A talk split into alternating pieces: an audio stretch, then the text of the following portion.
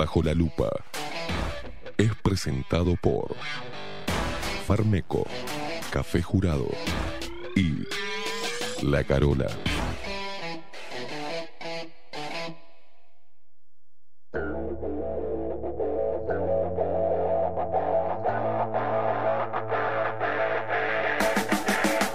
A partir de este momento.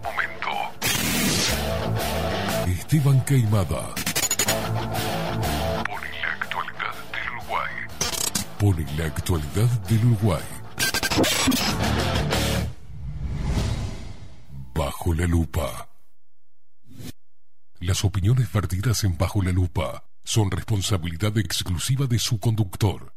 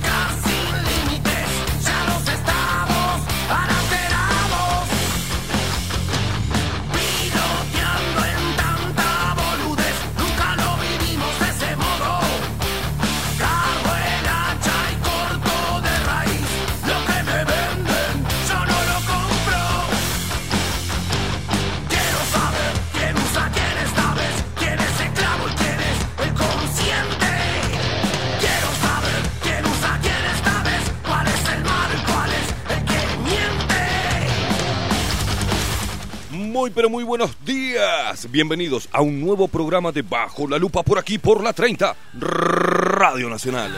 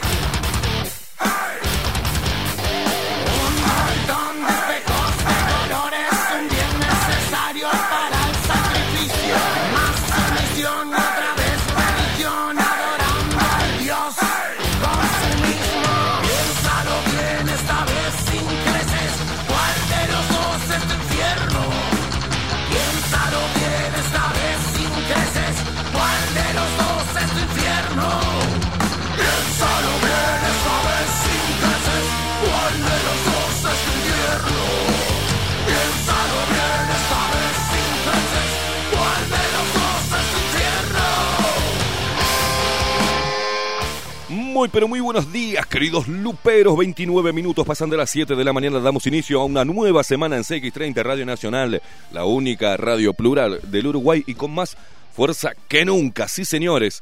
Recordad que nos podés seguir a través de todas las redes sociales, arroba bajo la lupa uy en Instagram y en Twitter y bajo la lupa uy todo en minúscula en el buscador de Facebook.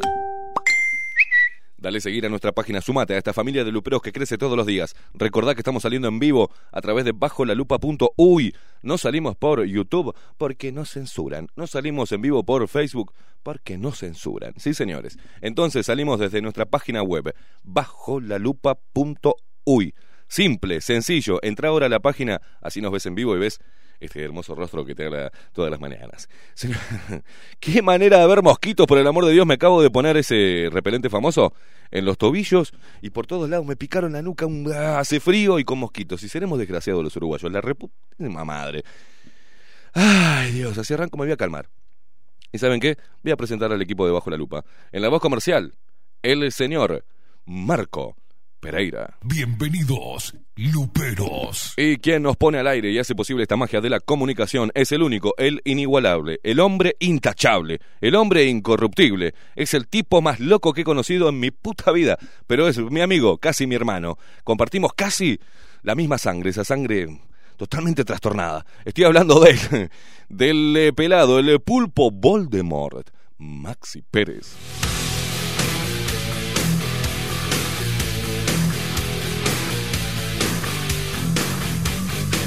Despierta Uruguay con todo el rock debajo la lupa por aquí por la 30 Radio Nacional.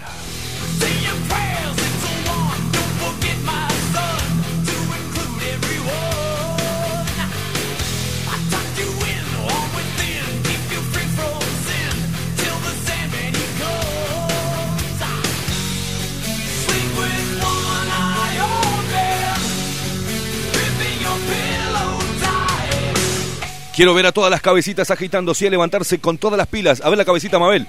¡Hey!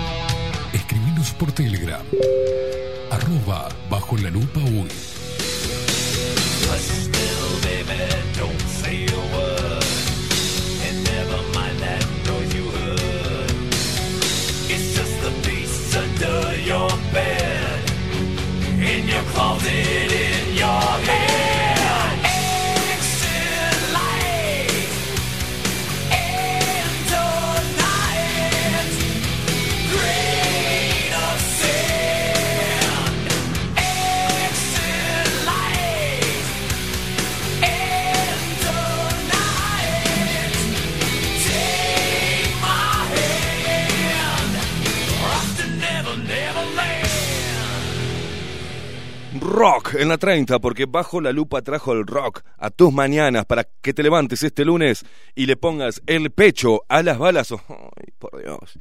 Los pechos a las balas, sí señor.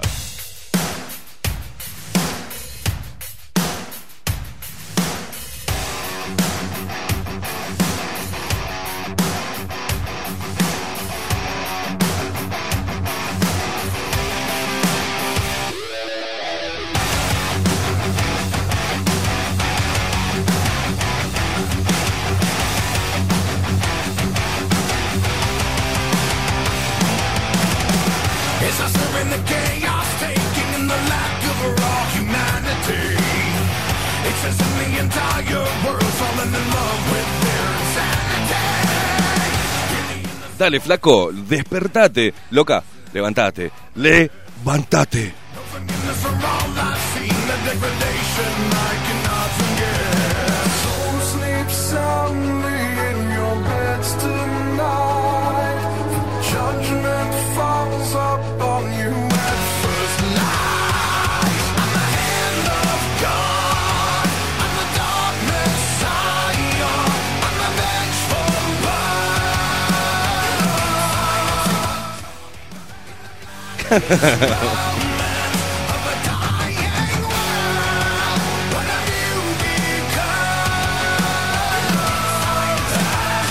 Ahora sí, ahora sí.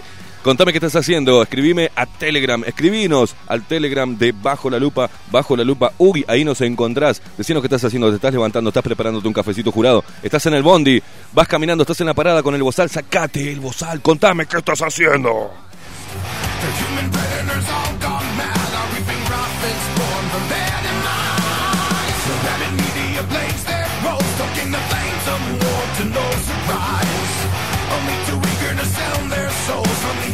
habits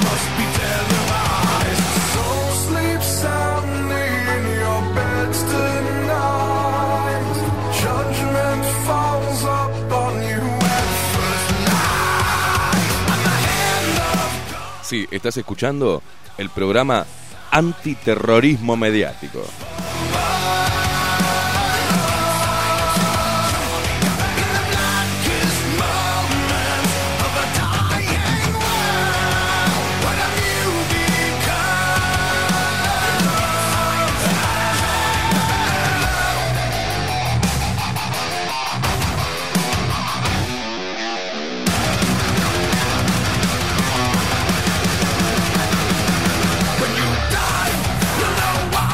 Fernando Sánchez que nos dice muy buenos días, Luperos, acá Fernando, el panadero al firme, ansioso por escucharlos arriba.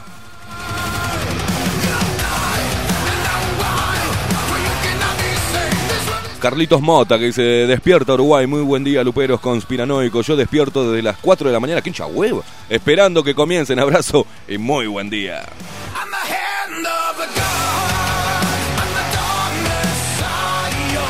Buen día, nos dice Cari Melo, dice buen día Luperos, Maxi y Esteban acá al firme, escuchándolos como siempre, re quemada, pero bueno, a seguir aguantando impertinencias, la puta madre. Yo trabajando, Esteban, lo mío es madrugar, también vuelve a repetir la puta madre, pero me gusta mucho porque eh, me gusta mu, pero que no me gusta, pero bueno, no queda otra, dice.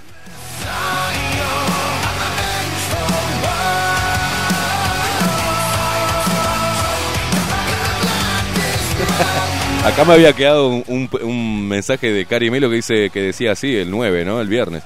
Buen día, Luperos, Maxi y Esteban. Bueno, sigo sin poder chatear. Dice la puta madre, qué burra que soy. Igual lo sigo hasta la muerte. Sigan así. Después ponen ni la compo ni la del cel, la puta madre. Y acá pone un GIF de una mujer. eh. Dice, ya pude, yupi, jaja. No me pregunten qué toqué.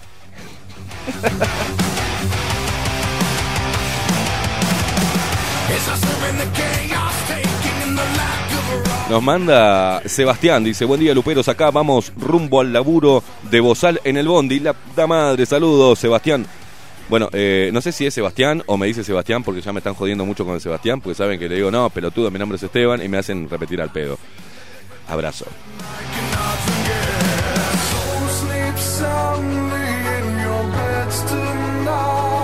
¿Cuántos madrugadores que tenemos? Dice, despierto acá, nos manda Jorge desde las cuatro y media, ahora en mi labor diaria mientras escucho. ¿Qué hacen, loco? Esa gente que labura, ¿eh? Esa gente que labura, carajo.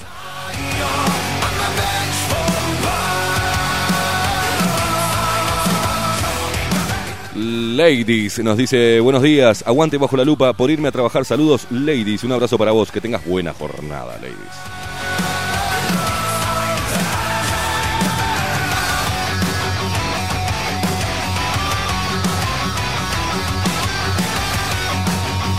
El Monte nos manda una foto de los productos que se compró en Farmeco. ¡Qué bien, loco! Dice, ¿eh? acá nos manda la fotito. ¿Qué compras? A ver, voy a fijar ahora qué compraste.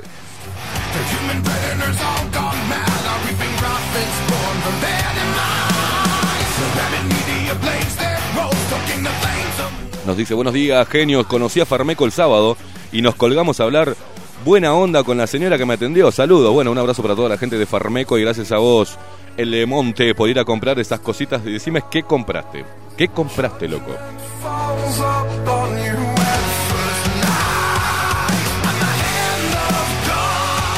Luisito nos dice, buen día, negacionistas. Buen día para vos también. Eh, Marty Rock dice, buen día, negas, negracionistas. Dice, distribuidores de plagas. Podés andar con el culo al aire, pero si mostrás la cara, sos un hijo de puta.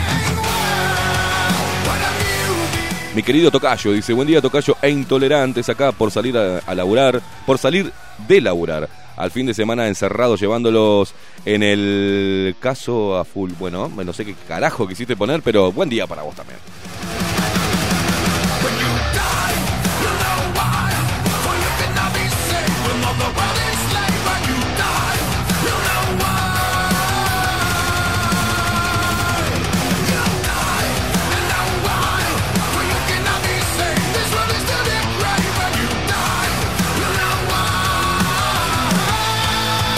Y ahí apareció la intolerante de Mabel. Dice, buenos días Esteban acá, como todos los días, tomando mate, con todo listo desde las 6 de la mañana. Pero leyendo, me olvidé de saludar. Jaja, dice, aquí estoy sacudiendo la cabeza con buena onda y esperando las noticias. Abrazo.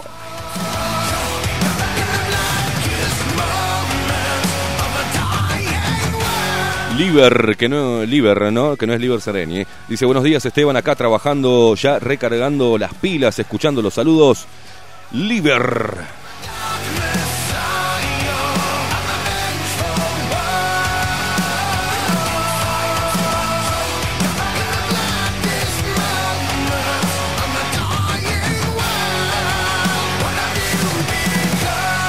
Acá el Monte nos dice que lo que compró fue digestivos naturales. Buen precio, recomiendo, dice. Bueno, para mi querido Barros Blancos, que viví mucho tiempo ahí. Buen día, Esteban Maxi. Un saludo de Miguel de Barros Blancos. Un saludo para vos y para todos Barros Blancos. Está. ¡Ah! ¡Ay, ay, ay! ¡Ay, ay, ay! Sí, señor, Ray Toro, sonando en CX30 Radio Nacional.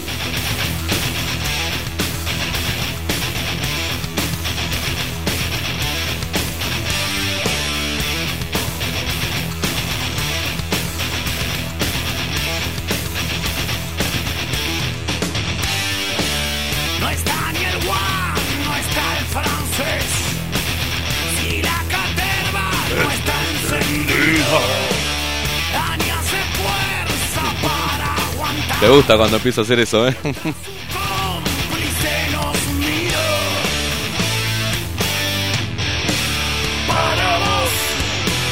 Lo mejor sería no ser como ellas. Distorsión, lo que nos guía a este laberinto. ¡Vamos!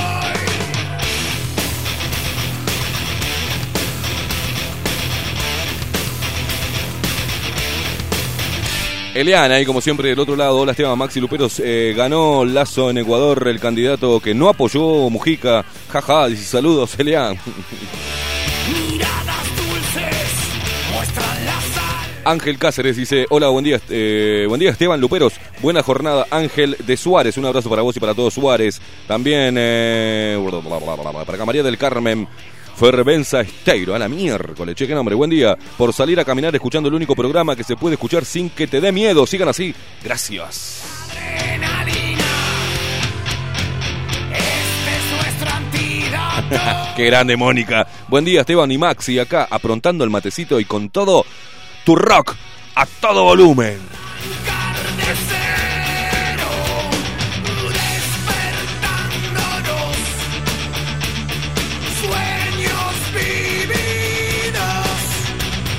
Jonathan dice acá, buenos días, acá tomando unos mates, pronto para salir a trabajar, saludos, bueno, un abrazo, buena jornada, loco. William, también Rodrigo dice, abrazo grande, queridos, Nueva Helvecia presente, bueno, un abrazo para vos y para todo, Nueva Helvecia.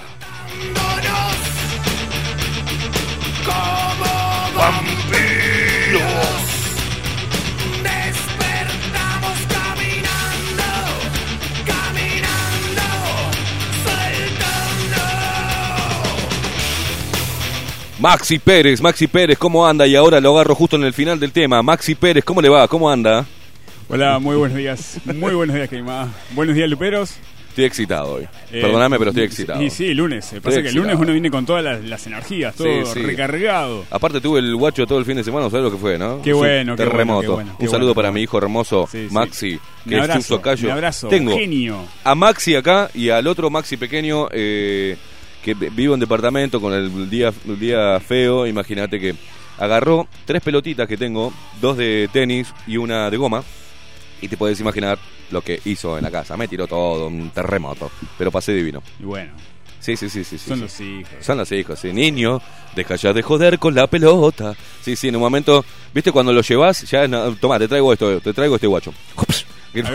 claro, es una cosa así. Y después, viste que lo dejas, pues yo lo amo, mi hijo, pero lo dejas y me prendo, te prendes un pucho y decís, "Ah, ahora sí. Claro. volvemos y volvemos a la vida. Qué quilombo que me hizo en la casa el guacho. Es increíble. Pero, pero es un genio. Es, Es un genio, lo amo, pero... tranquilo. No, que- mira que, ¿viste lo que conocés vos como tranquilo? Bueno. Se está poniendo rebelde el guacho. Se está Está, poniendo rebelde. que- sí, bueno, está en la edad. Sí, sí, está sí. en la edad, está en la edad. Aparte está que- desesperado también. Eh, que la- no, no hay escuela, que pasa encerrado, que el tema del miedo, que el tema... Bueno, tuvimos una charla muy amplia con él y entendió varios conceptos de, de la pandemia. Hay que hablarle a los chicos de, de la Sí, pandemia, sí, sí. hay que hablarle de la vacuna, hay que hablarle de los anticuerpos, que no sabía que eran los anticuerpos naturales de nuestro cuerpo, nuestro organismo. Este, le quedaron algunas cosas claras al tipo. ¿Usted Bueno. cómo pasó el fin de...? Bien, tranquilo, eh, se me hizo cortísimo. ¿Sí? Sí, sí, se me hizo corto porque... eh, ¿Qué hizo? Cuénteme. ¿Se puede o no se puede? Eh, no, no, no se No puede. se puede contar. Este, no, no pasó puede. lindo, pasó sí, lindo. no, pasé bien, pasé bien, pasé bien. Este, Lo ayudó a descargar un poco lo de Lo que sí puedo contar es que es que fui de fui de visitas a la casa de un amigo Mm, que hacía un montón que no iba. Bien. Al Este, cual le va a mandar saludo, calculo. Exactamente. A Claudio Lescayán y a toda su familia, sus, a sus peques, a Silvana. Este, Un abrazo para ellos. eh, sorprendido porque ta, este, pensé que me iba a encontrar con, con, con otra cosa, ¿no? Y me encontré con gente que está... que Despierta. está despierta, Muy totalmente. Bien. totalmente. Y gente que trabaja en la salud, ¿eh? Mirá vos. Gente que trabaja en la salud y ve cómo funciona todo, todo, todo, todo el, todo el tema este, ¿no? Todo el circo, el circolín. Sí. Es tremendo, tremendo, tremendo. Pero muy buen fin de semana, la verdad que tomé unas cervecitas ahí. Bien, Maxi Pérez. Eh, comimos unas pizzas, eh, muy, muy, muy, muy, muy bueno. muy lindo, bueno, con, bueno. con Sí, amigos, sí, sí, está bien. Y me quedo cortito porque justo yo no soy de dejar las cosas para el último momento. No. Pero eh, tuve que terminar de hacer cosas ayer de tarde. Y como que me, me- digo, se me viene, se, se me termina el fin de semana, se me termina el fin de semana. O sea No. que el último, el último tramo del fin de semana lo pasó a los pedos. Sí, ¿no? sí, sí, mal, mal, Mal. mal, mal, mal, No lo voy a hacer nunca más a eso. Sí, tómese el tiempo. No, no, no. Tómese Voy a hacer tiempo. primero las cosas y después eh, salir a Bueno, disfrutar. como usted quiera, como usted quiera. sí, sí, sí, sí. Ah, eh, mm, eh, ahora que vi, antes de, de arrancar la transmisión, Sí.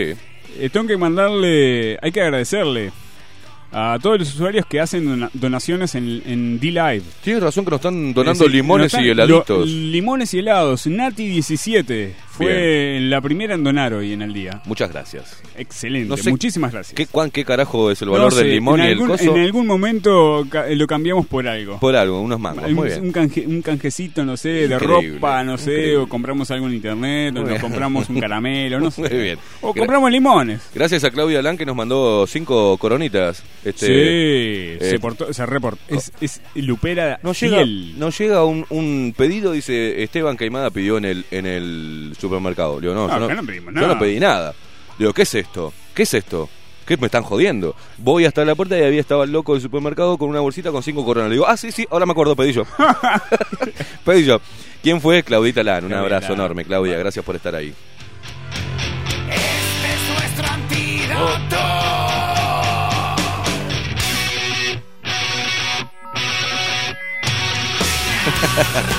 Juan Durán dice que con los limones hacemos un juguito de limón y aumentamos las defensas. dice. No quiero preguntarte, Juan, dónde me meto el helado, ¿no?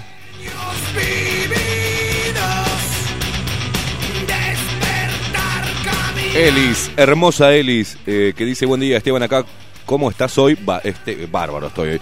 Aquí tomando, no, quiere decir eso, Esteban, ¿cómo estás hoy? eh? Una cosa así. Aquí tomando mate con mi Dante, el pequeño Luperito, ¿no? Él está comiendo su plantillita. Beso enorme. A ese lo vamos a sacar bien intolerante. Lo, hace escuchar en el, en el cochecito ¿tá? al pequeño Dante el programa todos los días. Imagínate cómo va a salir este. Ah, va a agarrar la mamadera y la va a tirar en la cabeza. Sí, señores, gracias por estar ahí del otro lado, Elis. Mientras verdugo del mosh, en la otra punta miran arpías. Ya somos más parte del show para cuidarlo. Bueno, y ya arrancamos, ¿eh? Eh, 49 minutos pasan de las 7 de la mañana. Maxi, yo te voy a ir pidiendo, si tenés los dos eh, videos disponibles, ya le vamos a dar una introducción. Porque, primero, eh, desde acá le mandamos nuestras condolencias a la familia del periodista argentino. Y que ahora voy a estar hablando de eso. Pero Vieron que censura Facebook y YouTube cuando hablamos de medicamentos alternativos o tratamientos alternativos. Cualquier cualquier información que subamos a las redes sociales, eh, que vayan en contra, no en contra, sino que muestren algún medicamento con el cual se puede tratar el COVID-19. No nos olvidemos que en Argentina ya se empezó a tratar a los pacientes con ibuprofeno inhalado, algo que hacía nuestra ex compañera, hacía mucho, Mariana Peralta, hacía mucho énfasis. Y acá algunos médicos, algunos doctores, por más que no esté habilitado, lo están recomendando a sus pacientes. ¿ah? El ibuprofeno inhalado. No hay campaña del ibuprofeno inhalado y pidió el Ministerio de Salud Pública una información pormenorizada sobre el ibuprofeno inhalado. Pero no pidió así de las vacunas. Le importa tres carajos y promueve vacunas experimentales. Así como muchos lambetas que ayer, eh, también domingo, en el programa de mierda que tiene este pelado degenerado, eh, porque la verdad que es un degenerado de la información. No, su vida personal no me importa, pero es un degenerado de la información. Degenera la información y hasta actúa. Y dice cosas sin ton ni son.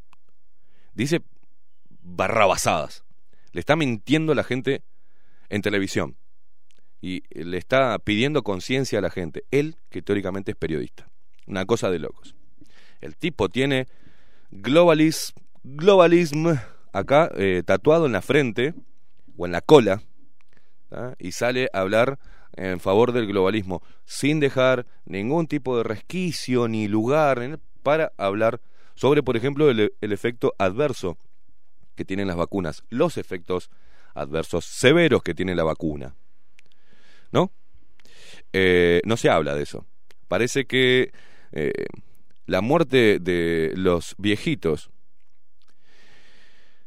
la cantidad de viejitos que cayeron como moscas, lamentablemente, en eh, Fray Ventos era, ¿no? El, en Fray Ventos, están queriendo ocultar, para mí, pienso que hay algo oscuro detrás de la jornada de vacunación de esos viejitos. ¿Por qué? Porque mostramos, ayer había uno en Twitter diciendo, ah, si sale debajo de la lupa, desconfía de lo que diga. No, no, no, no fuimos nosotros quien dijimos. Mostramos directamente el video, las palabras de uno de los familiares de esos viejitos, que, estaba, que dijo claramente, haciendo un raconto de un montón de cosas irregularidades o injusticias, como tener a los viejos encerrados un año entero sin poder tocar a sus familiares, recluidos como encarcelados, y calculo que con la televisión cagándolos de miedo continuamente. Si esos viejitos no se murieron por la vacuna, se murieron de angustia. Pero cayeron como moscas y a nadie le pareció raro. No murieron 16 o 20 en un solo día. Según eh, la familiar, decía que mueren 3 o 4 por día. O sea,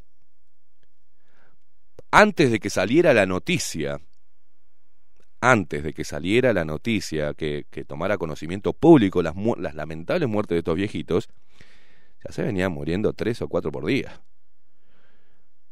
Y cuando se empezaron a morir, yo tengo la desconfianza de que arreglaron todo para borrar de los registros que, que esos viejitos fueron vacunados. Y después inventaron una historia. Para mí, repito, me hago cargo de lo que digo, de que no iban a vacunar, pero justo llamaron y dijeron que mm, unos viejitos tenían síntomas y fue corriendo la mujer que también trabaja para ACE y que también tenía teóricamente el COVID-19, fue corriendo, vio, dijo, detuvo la vacunación. A, ver qué historia de Steven Spielberg se están comiendo ustedes. Y los periodistas repiten sin ni siquiera tener esa... Mm, ¿No? Que frenó la vacunación y que por el COVID-19 estos viejitos murieron. Y ahí, tan tan, ya se, se acabó, punto, y coma la paloma. En otro geriátrico, en Dolores, el tipo fue claro, vacunamos el 23 de marzo. Pues, días después, mueren, se le mueren cuatro viejos. Recuerda que hablábamos que los conspiranoicos, teóricamente que somos, y negacionistas, y bla bla, hablábamos ya de las intenciones y lo que piensa, por ejemplo, el FMI sobre los viejos, ¿no? Que son, el FMI lo dijo claro, son una carga para la economía mundial. ¿Quién trajo esta basura? El señor Mujica, después de estar reunidos con ellos, en 2013 fue el primero que propuso ver el tema de la jubilación. Total, si él nunca laburó en su vida, ¿qué le importa? Mujica jamás trabajó en la vida, nunca. Nunca. Pero la gente venera a un tipo vago, chorro, secuestrador y asesino. Una cosa que así está el Uruguay, amigos, ¿eh? Y toma lo que diga él como palabra santa, un viejo que es un ignorante, que lo único que, que tiene es una lengua filosa y un mentiroso de primera. ¿Ah? Pero igual la gente se encolumna atrás de esta basura.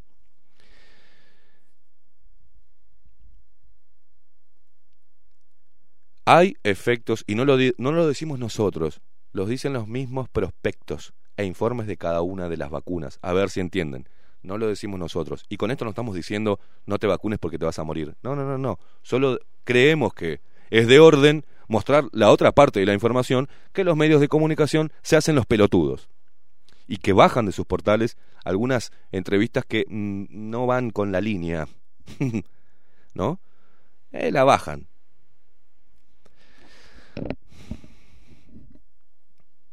Mauro Viale en Argentina, según Chiche Hemblum, que lo conoce y está muy compungido, allá por lo menos tienen los huevos de decir las cosas, ¿no? Estaba viendo también algunos videos de la canosa, que sigue metiendo huevo y ovarios para salir en televisión a decir. Hay otra, otra parte de la historia que ayer este, calificó, ayer me veía un video, no sé si fue ayer o el viernes, no sé cuándo, pero periodistas militantes, dijo, ¿no? Militantes de la pandemia. Pero Mauro Viale, según Hemblum, era un tipo sano. Se vacunó, le dio un ataque, pumba, pasó para el otro lado. En la columna de Aldo Mazzucchelli, el jueves pasado, hablábamos de que si tiene un em, porcentaje de efecto adverso, la vacuna, si vacunamos, las vacunas en realidad, si vacunamos a toda la población, ese 0,2.6 se puede convertir en un 2.6.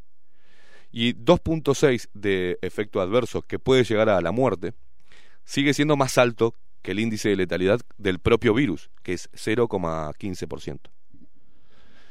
Y si hablamos y lo ponemos en, de los infectados, ¿eh? si lo ponemos en toda la población sería el 0,015 o algo por el estilo, siempre mínimo. También queremos ver y estamos esperando ansiosos a julio cuando den los informes oficiales, de ver cuántas personas murieron. Más o menos 32 mil personas se mueren anualmente, o sea, unas 90 personas por día. 90 uruguayos que se mueren por diferentes patologías. Ahora, en la voz de algunos, por ejemplo el director del Pasteur, que dijo que lo tenía preocupado porque moría el, en promedio el 50% de las muertes eh, en Uruguay diarias eran por coronavirus y dijo unos 45. Es decir, que sigue el mismo promedio de muertes diarias que el 2016, 2017, 2018, 2019, 2020 y 2021. No ha cambiado absolutamente nada. Se siguen muriendo promedio 90 uruguayos por día. Y eso es información que tienen que darle a la gente. Eso es responsabilidad con la información. Y quiero ver cómo hacen ahora para discriminar las muertes por tal o cual razón. Porque veníamos viendo en el desglose lamentable de las muertes de uruguayos anuales, cuántos morían por neumonía, por gripe, para arrancar. Ahora, ¿quién te va? Piensen, si tenés neumonía, ¿quién va a decir que estás internado por neumonía? No, son los mismos síntomas que el COVID-19. Entonces van a decir que tenés COVID-19 porque te van a hacer un testeo con un ciclo alto o el, PCR simplemente no es específicamente para el virus, sino que detecta un virus, el rastro de un virus. Y el PCR no detecta el grado de infección, sino la presencia de. Va a tomar y va a salirte positivo. Y vas a estar internado. Años anteriores era por neumonía y años anteriores se morían por neumonía pero ahora no. Cambiamos la neumonía y cambiamos la gripe, que también se morían año tras año viejitos de gripe, pero no, ahora la vamos a cambiar y vamos a poner por COVID-19. Quiero ver, quiero ver cómo hacen para dibujar. Y si llegan a dibujar los números de las muertes de los uruguayos, eso es algo muy grave. Muy grave. Pero ¿cómo constatarlo, no?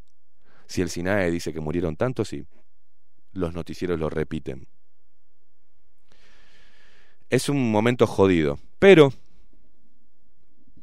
simplemente están hablando de la vacuna. Allá atrás quedó el tema de la ivermectina, de la hidroxicloroquina, de el dióxido de cloro, que mucha gente lo toma, pero ayer subía dos videitos que hablábamos con Maxi que estaría bueno volver a pasarlos, Maxi, porque eh, Pedro Bordaberry, ¿ah?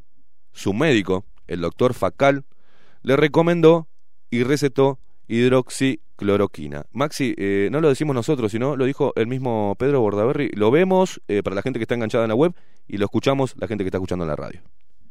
Sí, lo que sí dijiste es que te habían dado hidroxicloroquina, creo que lo dije bien. Eh, sí, la cloroquina. Eso, que te había hecho muy bien y que muchos países, por ejemplo Estados Unidos, ahora está comprando millones y millones de esta medicina. Eh, eso obviamente te, lo dieron cuando estuviste internado. sí, un capo Jorge Facal. Jorge Facal es el médico que me atendió eh, con la doctora Criscuolo y el doctor Layerle, pero Jorge Facal fue el que me atendió y me dijo, mira, esto no está probado que dé resultado. Mal no hace. Y todos intuimos que es, lo mejor. Por lo cual te lo voy a dar, es un remedio contra la malaria. Y me lo dio, y yo no sé si es que estaba al fin del ciclo fue el remedio, pero al día y medio ya me sentía mucho mejor, estaba mejor del oxígeno y se me había ido la fiebre. Sí, y ahora parece que Estados Unidos lo está para dar y está en forma masiva. Así que de vuelta Gracias, Jorge. A Jorge Facal, que fue el médico que me... Ahí escuchábamos a Pedro Bordaberry, de su propia boca, que dijo que su médico, el doctor Facal, le recomendó y recetó hidroxicloroquina. El tipo se trató y hoy está vivito y coleando, sin ningún tipo de problema. Después voy a volver a retomar lo de Pedro Bordaberry. Pero en el programa de unos colegas del interior, eh, en Efusiva TV, que voy a estar por ahí, estoy hoy con ellos haciendo un Zoom. Le mando un abrazo enorme por todo el laburo que están haciendo. Le hacen en una entrevista al doctor Katz, quien dijo que le recetó a familiares, o al menos dijo que utilizan los familiares del presidente Luis Lacalle Pou eh, toman dióxido de cloro. Y lo dijo claro porque son pacientes míos. Pero, repito, no lo decimos nosotros, ya que algunos ponen que lo que salga de este programa es dudoso. Bueno, miremos y escuchemos al propio doctor Katz. O sea que tenemos que descartar el liso y, y, de plano de que haya alguna posibilidad para el dióxido de cloro en Uruguay. Exactamente, es muy difícil. Nosotros hemos pedido que se basen y que estudien lo que ha hecho Patricia en la doctora Patricia Carisperis en Bolivia y dicen desconocer los hechos de acaecidos en Bolivia. Que nosotros estamos en Uruguay, la realidad nuestra es totalmente diferente. Yo no estoy seguro que el presidente en sí lo use, pero la familia sí lo usa. Y porque son pacientes míos. Y, y no veo la posibilidad de que a corto plazo nosotros podamos utilizarlo. Está claro, ¿no? No lo dijimos nosotros. No lo dijimos nosotros. Pero quiero recordarles, ya lo hemos hecho en el programa, pero parece que hay que volver a escarbarle en su memoria y en su mente totalmente saturada de información. No los culpo, no los culpo porque eh, el aparato al cual nos estamos enfrentando, programas como el nuestro, es muy grande y muy pesado, es muy poderoso.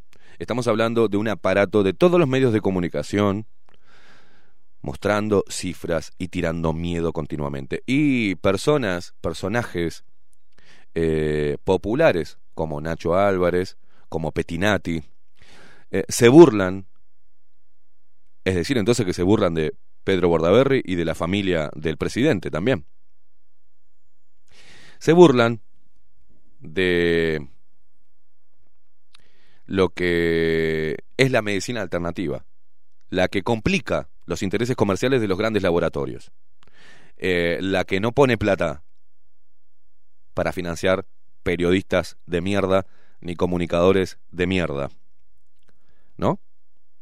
Pero claro, si mañana el gobierno o el presidente Luis Lacalle Pou, esto funciona así, señores, y hay que tenerlo en cuenta. Si mañana el presidente Luis Lacalle Pou dice que toma dióxido de cloro, va, lo van a poner en la misma en la misma etiqueta que Donald Trump o que Bolsonaro. De hecho, ayer estaba viendo en la televisión que dice el pelotudo este de Nacho Álvarez que los dos países más comprometidos por muertes son Brasil y Uruguay. Oh, casualidad, gobiernos neoliberales de derecha, ¿no? los demás no. Poco lo veo al pelotudo de Nacho Álvarez hablar de Argentina. Parece que Nacho Álvarez ahora está trabajando para el Partido Colorado, a pesar de ser amigo de Luis Lacalle Pou y a pesar de ser su, su macaco, que Luis Lacalle Pou le dice que es lo que tiene que decir, ¿no? Pero ahora, como es Colorado, se une, quizás es íntimo amigo de Schipani. Porque tanto él como toda la caterva de imbéciles que están ahí están pidiendo cierre total y están criticando al presidente Luis Lacalle Pou por no hacer un toque de queda. O sea que están haciéndole campaña a toda la izquierda rancia, no solamente local, sino mundial. Porque ayer estaba hablando con una mujer, que le mando un saludo enorme, que no voy a decir quién por las dudas, este, pero me decía, la verdad estoy confundida porque ya las personas, me decía así textual, las personas normales, las que no somos fanáticos políticos, no entendemos, porque escuchamos a algunos zurdos decir que esto es una estrategia de, la, de los fascistas de derecha para empobrecer a la población. Y, y, entonces yo le decía, pero ¿por qué no le están preguntando al MPP? O a los comunistas, a los socialistas o al Frente Amplio todo, ¿por qué el Frente Amplio es el que está abonando contra esto, contra las libertades individuales y pidiendo un toque de queda? Porque si no, si fuese así, si esto fuese una movida de la derecha, toda la izquierda, entre comillas, estaría pidiendo libertad, pidiendo información fidedigna, eh, estando yendo contra la vacuna y recalcando los eh, y estudiando, ¿no? Todo ese comité de base de focas inmundas que lo único que hacen es rascarse los huevos y rascarse la chaicon ¿ah? y bañarse poco y decir estupideces como Javier Miranda, por ejemplo, como el, el, el animal, el parásito más grande que ha tenido la política, que es Michelini, portador de apellido. Tanto él como Sendik son portadores de, apellido, que no hacen un carajo, y que han sido ñoquis y han vivido rascándose el higo, y encima le pagamos el sueldo en cada uno de sus famosos tramos productivos para el país. Por favor. Pero no veo que ellos estén en esa línea de resistencia. No, están abonando y politizando y pidiéndole al gobierno que dé medidas más duras, como por ejemplo toque de queda y cerrar y paralizar todo el país. Así nos hacemos todo mierda. Y esta gente, ¿por qué se politiza el virus? Porque esta gente va a tener la suerte, como la tuvo en el 2002. Recuerden, dicho por Mujica, que también si quieren se lo buscamos al archivo, en un programa eh, de televisión, hace muy poco estaba Mujica sentado frente a el cejudo este, el hombre de la, de la democracia, un hábil declarante, un experto en la lingüística de Madoba, como Sanguinetti, y eh, por Zoom lo tenían a la calle, ¿no? A la calle Herrera, por Zoom, no, no vos no salís en la foto, por, por Zoom. Y Mujica dijo, nosotros llegamos al poder gracias o ayudados también, si bien se, veníamos creciendo, dijo, ayudados por la crisis del 2002. Y el Partido Colorado fue demonizado por la crisis del 2002. O sea, los dos tirándose flores, estas dos basuras políticas. Y sí, que se ofendan, son dos basuras políticas. Ya no tendrían que estar más en la política y tendría que estar pasado a retiro. Pero van a tener la suerte, el Frente Amplio va a tener la suerte de asumir con la presidencia de Orsi, porque no hay otro candidato que le gane a Orsi, y más todo lo que están recaudando con esta pandemia a nivel político, de agarrar el país otra vez sin pandemia y con una reactivación económica.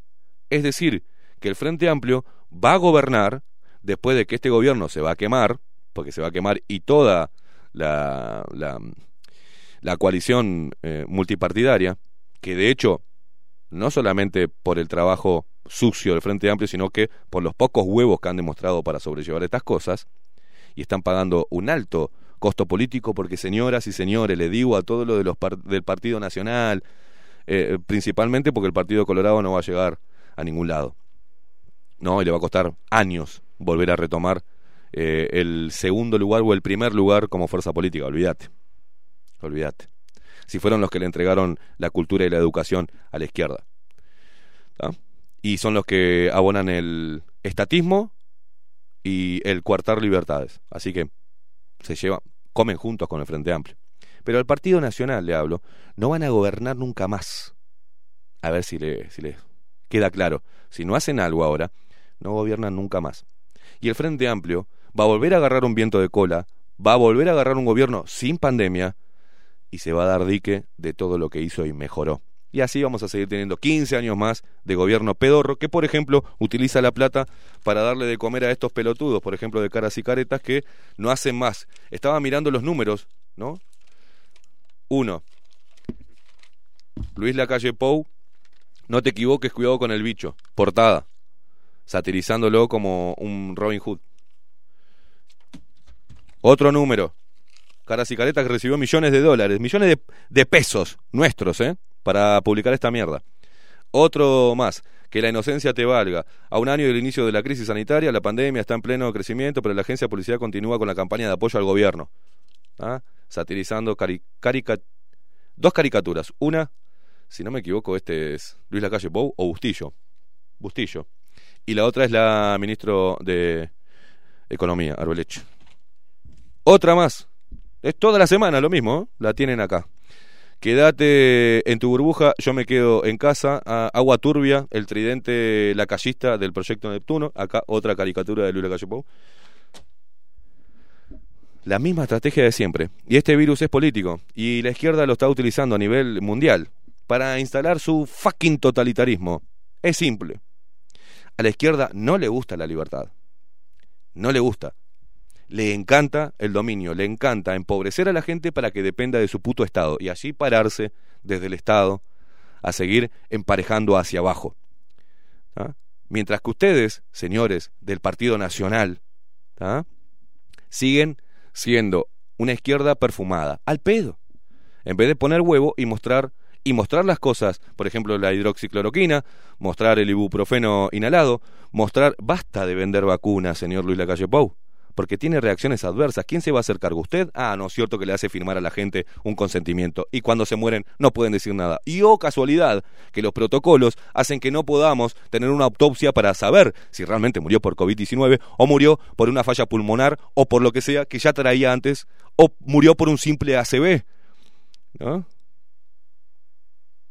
Pero eso es ser irresponsable y eso es ser operador, como lo es Nacho Álvarez y como lo es Petinati, que se burlan de los que intentamos buscar información, ya sea periodistas o ya sea las personas que realmente despiertan.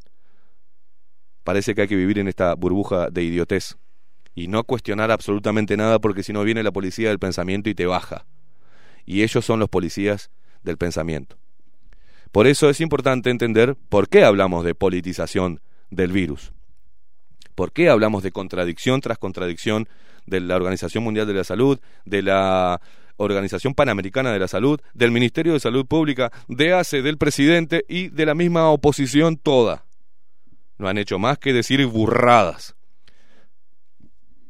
Mazukeli también decía que, bueno, que después de un año de estar en una, en una misma línea, este, es difícil, ¿no? El costo político volver atrás. Sí, pero es difícil acostarte a dormir sabiendo que no estás metiendo los huevos para salvarte a vos mismo políticamente mientras que la gente sufre.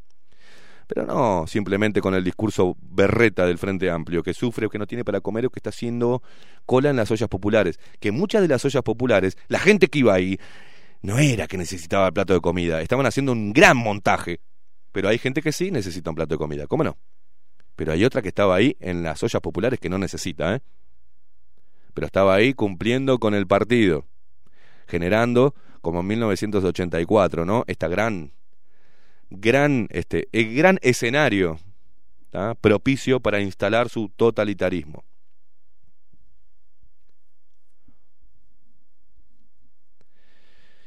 ¿Por qué nombro 1984? Porque el mismo Pedro Bordaberry, que eh, se trató con hidroxicloroquina, escribió algo en el país. Pero antes, el Ministerio de Salud Pública se hizo el pelotudo. Y ya dimos esta noticia antes, pero ¿recuerdan el titular donde Mega Labs realizó una importante donación al Ministerio de Salud Pública? ¿Cuál era la importante donación al Ministerio de Salud Pública? ¿Y quién publicaba? Telemundo, hoy una máquina de echar miedo. Pero ¿quién publicaba esto el 2 del 4 del 2020? 2 del 4 del 2020. Dice así el artículo, se trata de una donación de droxiquina, hidroxicloroquina, muy efectivo para el combate del COVID-19. No lo digo yo, lo dice Telemundo. Y ahí te das cuenta cómo Megalabs puso plata para que le pasen en el sector empresarial, en, en la sección empresarial, este tipo de cosas. La hidroxicloroquina ha demostrado eficacia significativa para el tratamiento del COVID-19 y se encuentra disponible para su uso en Uruguay. Megalabs refuerza su compromiso con la salud y la comunidad médica en el cuidado de todos los uruguayos. Con esta donación, la compañía demuestra su apoyo al gobierno y al Ministerio de Salud Pública en las acciones preventivas y de control del coronavirus. Esto publicaba textualmente, señoras y señores, no lo decimos nosotros, ni lo escribió un loquito conspiranoico ni negacionista, no, lo escribió Telemundo. Mamándosela a Megalabs. Es decir, que Telemundo, como otros, funcionan por plata. No van en búsqueda. Yo no veo en este artículo que se diga todavía no está comprobado el uso, ¿no? Eh, preventivo y eficaz, pero bueno, eh, no, no, no estoy viendo ahora. Ah, no estaba factual, AFP factual, ¿no? Acá viendo y diciendo esto está mal. No estaba verificado. Uy, diciendo, che, che, che, che, che, esto está mal. No. Y la fotito de todas las cajas, de, parte de las cajas, calculo, porque esta donación tiene que ser una, muestra, ¿no? ¿Quién está en la fotito? El acomodado Satshiam, el ministro de Salud Salinas, y el otro debe ser un representante de Megalabs. Está al alcance, señores, ¿eh? 2 del 4 del 2020. Pero Pedro Bordaberry, que es el único político que dijo que se trató con hidroxicloroquina y lo dijo públicamente, es más, felicitó y saludó al... Eh, saludó a, a su médico, Esperen que me están llegando mensajes de todos lados. Aguanten, aguanten. Si no les gusta, me escuchen otra cosa, ¿eh? Pero voy a leer con esto y después de esto, Maxi, nos vamos a la pausa. Lo tituló Pedro Bordaberry en la sección, en las columnistas de Diario El País. 2 más 2 es 5, puso. Cuando vi, así dice textual, ¿eh? Cuando vi por primera vez la película 1984 me pareció poco creíble. El film se basa en la novela del mismo nombre de George Orwell. Los protagonistas Winston Smith y Julia viven eh, en una Londres futurista. Winston trabaja en el Ministerio de la Verdad que cambia todo el tiempo la historia de acuerdo con los dictados del gran hermano. Este controla a todos los ciudadanos grabando y filmándolos las 24 horas. Cualquiera que vea la película hoy dirá no solo que es creíble, sino también una buena descripción de la actualidad. Lo está escribiendo Pedro Bordaberry. ¿eh? Lo interesante es que Orwell escribió la novela en 1949, es decir, se adelantó 60 o 70 años a lo que hoy vivimos.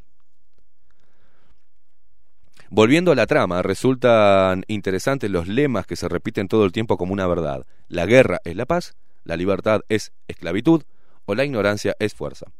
A primera vista estos conceptos contradictorios parecen inaceptables. ¿Cómo puede ser que la libertad sea esclavitud?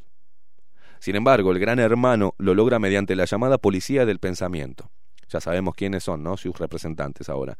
También imponiendo un nuevo léxico que transforma las palabras existentes de forma que lo que no forma parte de la nueva lengua no puede ser pensado. Por último, recurre a la repetición de los lemas y la manipulación de la información. A 20 o más años de haber visto por primera vez la película y leído la novela, mi primera opinión cambió y me produce admiración. Observo al mundo actual, a nuestro propio Uruguay y constato que muchas cosas que suceden en la novela hoy suceden. Acá. Existe una suerte de policía del pensamiento en redes sociales que censura al que discrepa. Como en el mundo orwelliano, hoy nos quieren imponer la neolengua del todes o el todex. También asistimos a la manipulación de la información o tratar de convencer con la razón, a tratar de convencer no con la razón, sino con la repetición. Esto lo está escribiendo Bordaberry, el mismo que trató el COVID-19 con hidroxicloroquina y lo dijo públicamente. Repito para los que están llegando recién, ¿no? ¿Qué son sino los instructivos que desde un gremio se enviaron hace unos días a médicos para que se graben mensajes en videos? Si hasta se les indicó cuánto debían durar, el contenido que debían tener y a quién mandarlos, ¿no? sus grupos de WhatsApp. Otra muestra fue la filmación de un bus pasando por el túnel que se construyó en la Avenida Italia y Centenario, luego de dos años cortando uno de los cruces más transitados de la ciudad y una inversión de 18 millones de dólares, la Intendencia de Montevideo inauguró uno de sus carriles previstos. En el mismo colocaron un cartel que dice que la altura permitida es de 410 metros, ¿no? 4 metros 10 centímetros. Ante la queja de ediles que señalaron que los buses de pasajeros podían tener problemas de altura al pasar por ese túnel de costo millonario, la respuesta de las autoridades municipales fue digna del Ministerio de la Verdad orwelliano. Sostuvieron que en realidad el cartel indica 410, pero está colocado a 430. Además que dentro del túnel la altura es de 460 y que los vehículos también podrían circular por la calle lateral. Para apoyar esto llevaron al bus que a muy lenta velocidad y con mucho cuidado pasó por debajo del cartel. Así como la guerra es la paz, el cartel dice 4 metros 10, pero pueden pasar hasta 4 metros 30 sin romperlo y dentro del túnel pueden llegar a 460. Pero por si acaso pueden circular por la calle lateral sin limitación de altura, porque hicieron las cosas bien. Para eso el gran hermano lo filma y todos lo repiten en las redes sociales. Algo similar ocurrió hace años con el inexistente título de licenciado en genética humana de quien fuera vicepresidente de la República. Una senadora del Frente Amplio, Topolansky, ¿no? No solo sostuvo que el referido título existía, sino que ella lo había visto. El título nunca apareció, pero no importa. Como en la Londres de Winston y Julia, la ignorancia es la fuerza. En una entrevista, Orwell dejó en claro el peligro de esto. Para él, la historia se está escribiendo no desde el punto de vista de lo que ocurre, sino desde el punto de vista de lo que tenía que haber ocurrido según las distintas líneas del partido. Así, la mentira, ¿no? se convierte en realidad. El objetivo de esto es un mundo de pesadilla en el que el jefe o la camarilla gobernante controla no solo el futuro, sino también el pasado.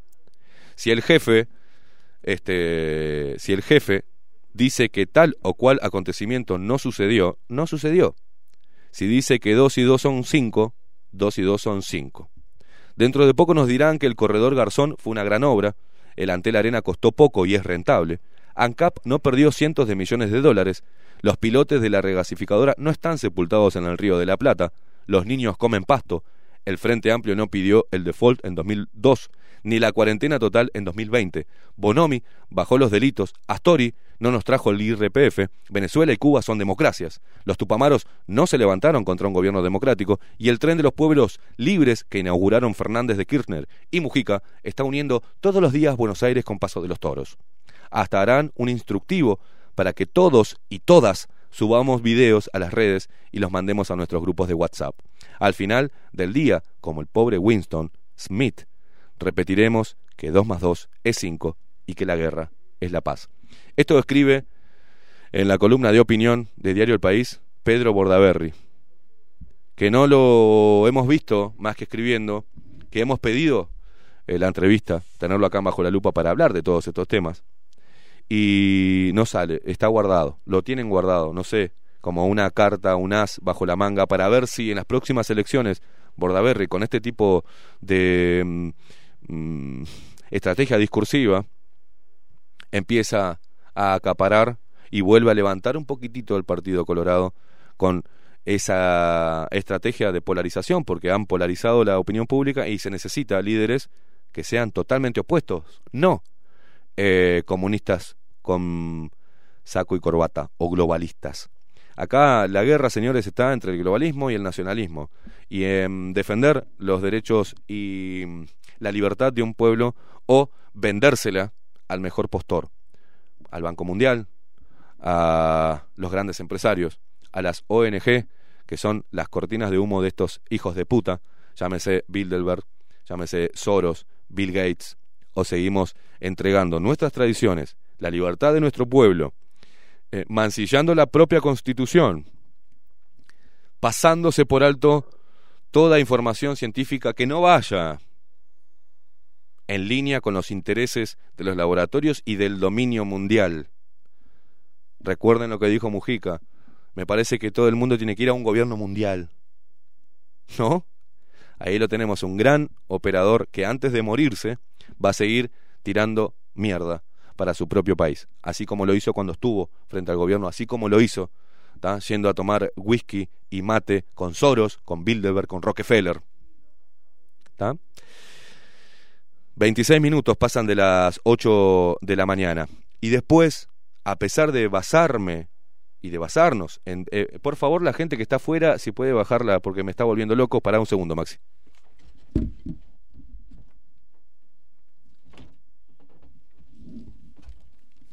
Ahora sí. Hay una cosa que cuando la, eh, la, gente entra a una radio, tiene que hacer silencio porque hay un estudio, hay un programa en vivo. Eso me, es una cosa que me saca un poco. Eh, todo lo que decimos en este programa no es conjetura negacionista.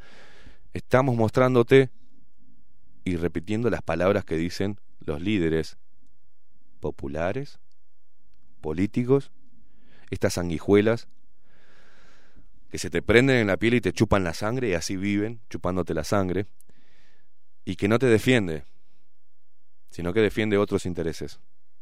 Y pasa por el gobierno intentando no tener un costo político. Mientras que la gente está pidiendo respuestas y cordura, mientras que la gente espera ser defendido por sus líderes políticos, que dicho sea de paso son nuestros empleados, porque le pagamos el sueldo a ellos para que nos vendan. Es una cosa de locos, ¿eh? ¿Qué haría qué harían ellos sin la recaudación? ¿Qué pasaría si el Uruguay por dos o tres meses no pagara los impuestos? Se mueren. El pueblo tiene el poder y el pueblo debe despertar y debe exigir que se hagan cargo ellos. Porque los pusimos ahí por algo. Cuando vamos a votar, los ponemos ahí pero hay que exigirle, así sea el representante de tu propio partido. Deja de abonar a la estupidez, al miedo, a la histeria. Hay un montón de cosas que han hecho que perjudican aún más la propagación de este virus. Han sembrado miedo y están haciendo algo muy bajo. No investigar las muertes y las causas de la misma que pasan todos los días en nuestro país. Ya no importa el que muere de ACV, no importa el que muere de cáncer, no importa el que muere de hipertensión, no importa el que muere por diabetes, no importa el que muere por omisión de asistencia. Ya no importa. Lo único que importa y está esperando la gente y se relamen los lectores de teleprompter es la cantidad de fallecidos. E invitar a toda esta caterva inútil y nefasta y yo diría genocida para que se siente con un tapabocas tapándole la cara de chanta, para decirte incoherencias y decirte que sos un inconsciente porque no usas un doble tapaboca, o sos un inconsciente porque no te vacunas. Y lamentablemente surte efecto porque vivimos en un pueblo mayoritariamente ignorante, oveja y temeroso. Ayer pasé por delante de la arena. Había una cola como si estuviera, no sé, un show de Ricky Martin todos con los pantalones, ¿saben cómo los visualicé? Todos con los pantalones por las rodillas caminando como pingüinos. Con un código de barras puesto en el orto. Todos derecho a vacunarse. Y en esto son cómplices también muchos empresarios que le están exigiendo a sus empleados que se vacunen o si no para afuera. No lo veo al PIT-CNT. No lo veo al PIT-CNT defendiendo a los trabajadores que son echados o presionados por sus patrones para que se vacunen con una vacuna experimental, violando todos sus derechos laborales, constitucionales, no los veo, y humanos, que tanto, no lo veo al, la, mierda esta de derechos humanos nacional, no la veo, que son, es un, un lugar para meter zurdos para seguir haciendo campaña de izquierdos humanos y no de derechos humanos. No los veo rasgarse las vestiduras al Instituto Nacional de Derechos Humanos. Con todo lo que está pasando. No los veo reclamando, no los veo reclamando información para la población, y que se preserven y se cuiden los derechos humanos, no los veo. Y ahí es cuando vos también tenés que darte cuenta cómo se callan la boca y cómo son cómplices. Por eso voy a seguir rompiendo las pelotas hasta que me saquen del aire, hasta que me persigan hasta abajo de la cama. No me importa porque no les tengo miedo. Y lo que están haciendo con la gente, están matando a viejos de angustia, están haciendo mierda a familias, están haciendo mierda a vínculos familiares, están haciendo mierda la moral de las personas, la están cansando, la están agachando, están haciendo que caminen con la cabeza casi tocando el piso, las están llevando a un puto matadero y ustedes son responsables. Yo, la verdad, no, me, no quiero ser responsable de esto. No sé cómo pueden dormir personas como Nacho Álvarez y como Petinati, por ejemplo. No sé cómo pueden dormir, hermano. No sé cómo pueden dormir.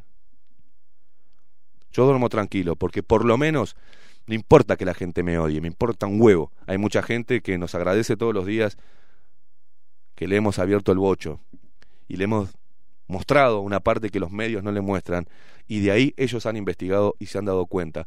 Personas que hasta tienen la primera dosis de la vacuna y hoy están cagadas hasta las patas. Porque dicen, no sé si darme la segunda dosis. Porque ya me empezó a dar miedo. Porque me estoy dando cuenta y me llega información de diferentes lugares que es muy de sentido común, no como la contradicción continua de los líderes estos, ni la contradicción continua en un mismo día, el mismo médico o dos mismos médicos o científicos llenos de papelitos en el Uruguay y agrandados, uno dice una cosa y otro dice otra en el mismo momento en dos canales distintos.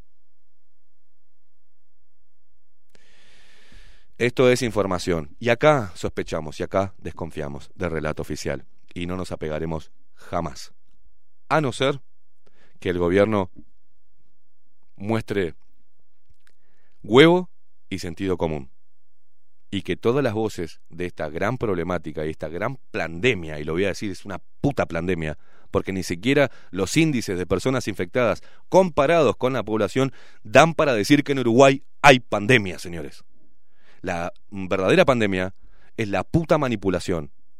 Y la gente que se muere por enfermedades no transmisibles y hoy no son importantes para los fines de los poderosos.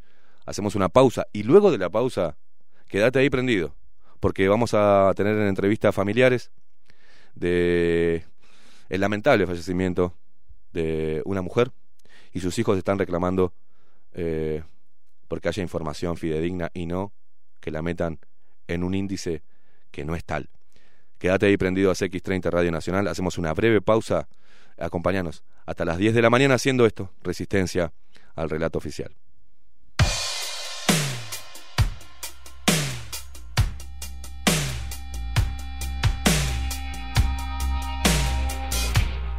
No tienen alma, no sienten empatía los entes criminales que controlan tu vida, la tecnocracia modela tu normalidad. Te tienen zombie, no te quieren pensando. La data viene, la data va. Somos la mercadería en la cloaca virtual. Las arañas en la red nunca dejan de traquear el rastro que va dejando tu identidad digital. Morde tu voz al menos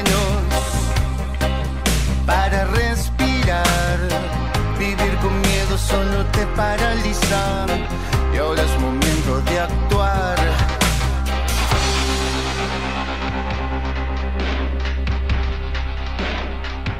Todas las horas, en todo lugar, la máquina de terror no para de vomitar. Mantener a distancia, quédate preso en tu casa, que todo esto lo hacemos por tu seguridad. Tu voz al menos para respirar. Vivir con miedo solo te paraliza y ahora es momento de actuar. Morde tu voz al menos para respirar. Vivir con miedo solo te paraliza y ahora es momento de actuar.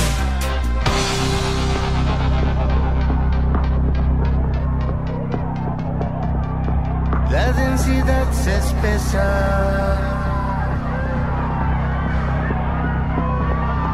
La dictadura es global. Su agenda es el exterminio de toda humanidad.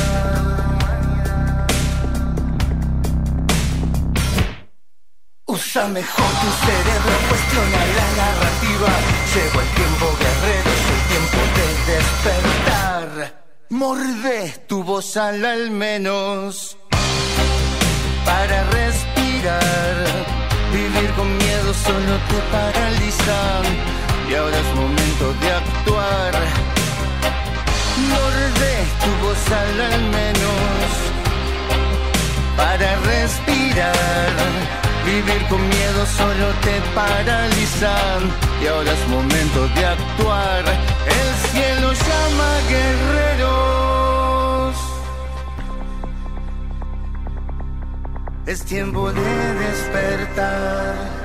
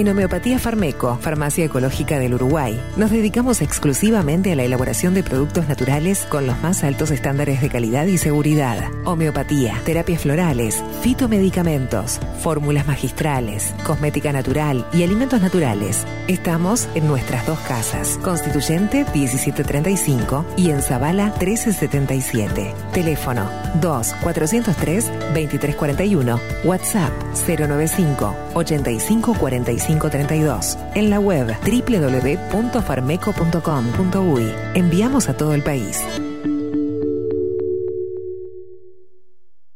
Café Jurado, directamente desde la planta hasta su propia taza, siempre garantizando la mejor calidad. Café Jurado, su cuerpo, su intenso sabor y su aroma hacen de nuestro café un placer único. Desde 1912, pasión por el café. La Carola. 13 años haciendo las mejores paellas y tortillas españolas de Montevideo. Sus chefs, Marcos y Carola, no solo ofrecen las mejores paellas, sino que también tienen las mejores pavlovas de la ciudad. Cuentan con un jardín exclusivo para tapeos, degustaciones de vinos y reuniones familiares. También ofrecen un menú express con opción de pasta y jugos naturales. De martes a viernes a partir de las 20 horas, sábados y domingos, también al mediodía. Instagram, La Carola Tapas. Gonzalo Ramírez 2225, esquina Juan Polié. Reserva tu lugar 099 24 20 72. La Carola, el clásico de la ciudad. Si busco timbres notariales. Salón Libertad. Y si busco juguetes. Salón Libertad. Y si busco. No busques más. Salón Libertad tiene todo lo que te puedas imaginar. El salón más completo del centro. Agencia oficial de timbres notariales, profesionales y judiciales. Y si busco fotocopias. También. En Salón Libertad. Paraguay 1344. Teléfono 2 900 3833. Y si busco golosinas. Y si busco refrescos. Y si busco alfajores. También. Salón Libertad. 2 900 38 33. Estudio Jurídico Notarial, Perezcal, Schneckenburger y Asociados. Más de 25 años de experiencia en todas las materias, representando a estudios nacionales e internacionales. Una amplia trayectoria en materia penal, sucesiones y reivindicaciones. Más de dos décadas de experiencia recuperando terrenos ocupados. Torre Gorlero, oficina 20, 21 y 22. Doctor Perezcal, 099-309-319. Doctor Carlos Schneckenburger, 099-667-087. Estudio Jurídico Notarial, Perezcal, Schneckenburger y Asociados. Mercado de Carnes La Vaquilla. Ofrece a sus clientes los mejores cortes y la mejor atención. Ventas por mayor y menor. Descuentos especiales a colegios y caterings. Envíos sin cargo. Teléfono 2-208-9877. Horarios de lunes a sábados de 7 a 13.30, de 17 a 20 horas. Domingos de 8 a 13 horas. El tierno sabor de nuestras mejores carnes a su mesa. Mercado de Carnes La Vaquilla. Avenida San Martín, 2555. Teléfono 2-208-9877. Envíos sin cargo. Violeta Cosméticos. Todo en perfumería, maquillaje y cosmética nacional e importada. 44 años de trayectoria nos respaldan para darte el mejor asesoramiento. Seguinos en las redes, en Facebook, Perfumería Violeta Cosméticos, Instagram, arroba Perfumería Violeta. Teléfono 4342-2791, 4342-9524, WhatsApp 092-306-779. Violeta Perfumería Cosméticos. Sarandí 549, San José. Envíos a todo el país. Mencionando bajo la lupa 10% de descuento. Pensá en tu economía, pensá en el medio ambiente. Tenemos reciclados de cartuchos compatibles y originales. Reparación de impresoras, equipos PC y notebook. ¿Dónde? En Refil Uruguay, Avenida Italia 3058, Casi Maipú. Búscanos en todas las redes sociales o en WhatsApp 092 660 530. Refil Uruguay. Hola, ¿cómo estás? Mi nombre es Maru Ramírez. Soy locutora profesional desde hace 26 años. Cuando me preguntan, ¿cualquier persona se puede dedicar a la locución? Mi respuesta es bien sencilla. El 20% es la voz y el 80% es lo que vos haces con ella. En los workshops que doy de locución comercial, descubriremos no solo si quieres ser parte de este mundo, sino también cómo trabajar de tu voz, cómo organizarte, cómo ejercitar tu voz para una mejor dicción, modulación y respiración. No, no importa que no tengas conocimiento de locución. Lo que importa son las ganas de aprender y descubrir un mundo nuevo que te pueda ayudar a conocer tu voz y una nueva forma laboral. Te espero. Dale, comunicate por WhatsApp al 095-062-082 o por Instagram, arroba marulocutora. La 30. Radio Nacional. Puso la mañana de las radios bajo la lupa. Esteban Queimada hace periodismo en serio. De lunes a viernes, de 7 a 10. Bajo la lupa. Y agárrate fuerte. La 30 1130 AM. Escribinos por Telegram. Arroba bajo la lupa uy.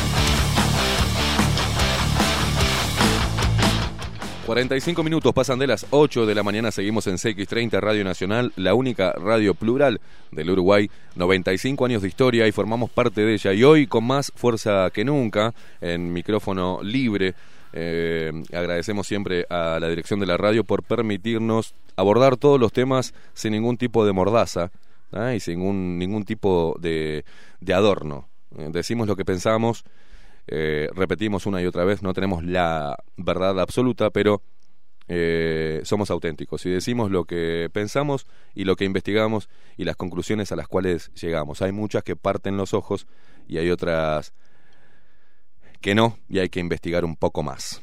Em, pero antes de pasar, ya la gente que está viendo eh, la transmisión por nuestra página web, bajo la lupa.uy, eh, los está viendo en imagen, ahora lo vamos a pasar a presentar, pero antes, como siempre, a esta hora estamos disfrutando del mejor café. Café Jurado. Las cápsulas de café curado han sido elaboradas cuidadosamente para que el agua fluya a través de ellas, extrayendo toda la esencia de nuestro café, su cuerpo, su intenso sabor y su aroma único. Compartir todos tus momentos con las cápsulas y el grano molido de café jurado desde la planta a la taza, asegurando la mejor calidad. Pedilo al 093-554-715, 093-554-715, Café Jurado. Señoras y señores, es pasión por el café.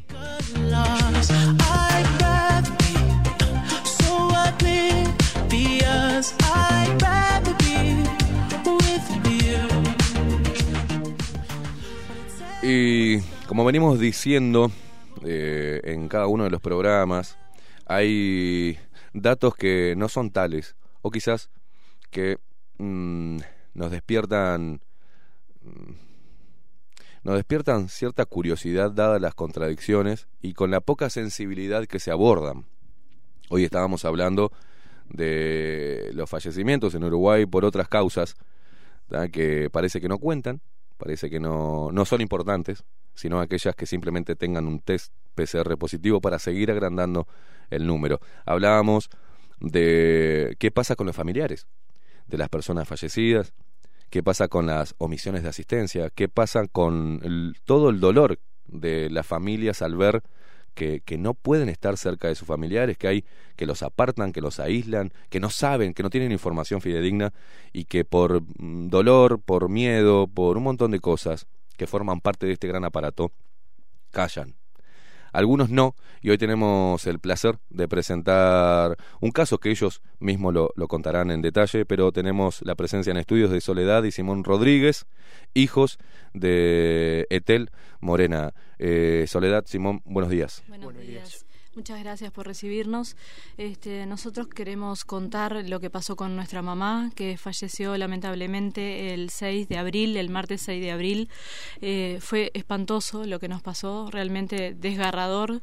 Eh, todavía no lo podemos creer. Eh, ella ingresó al CASMU. Bueno, primero que nada decir que ella vivía en un residencial porque tenía un ACB que tuvo en 2014. Nuestra mamá no era autoválida y bueno, no podía vivir con nosotros, eh, por lo tanto vivía este, en un residencial.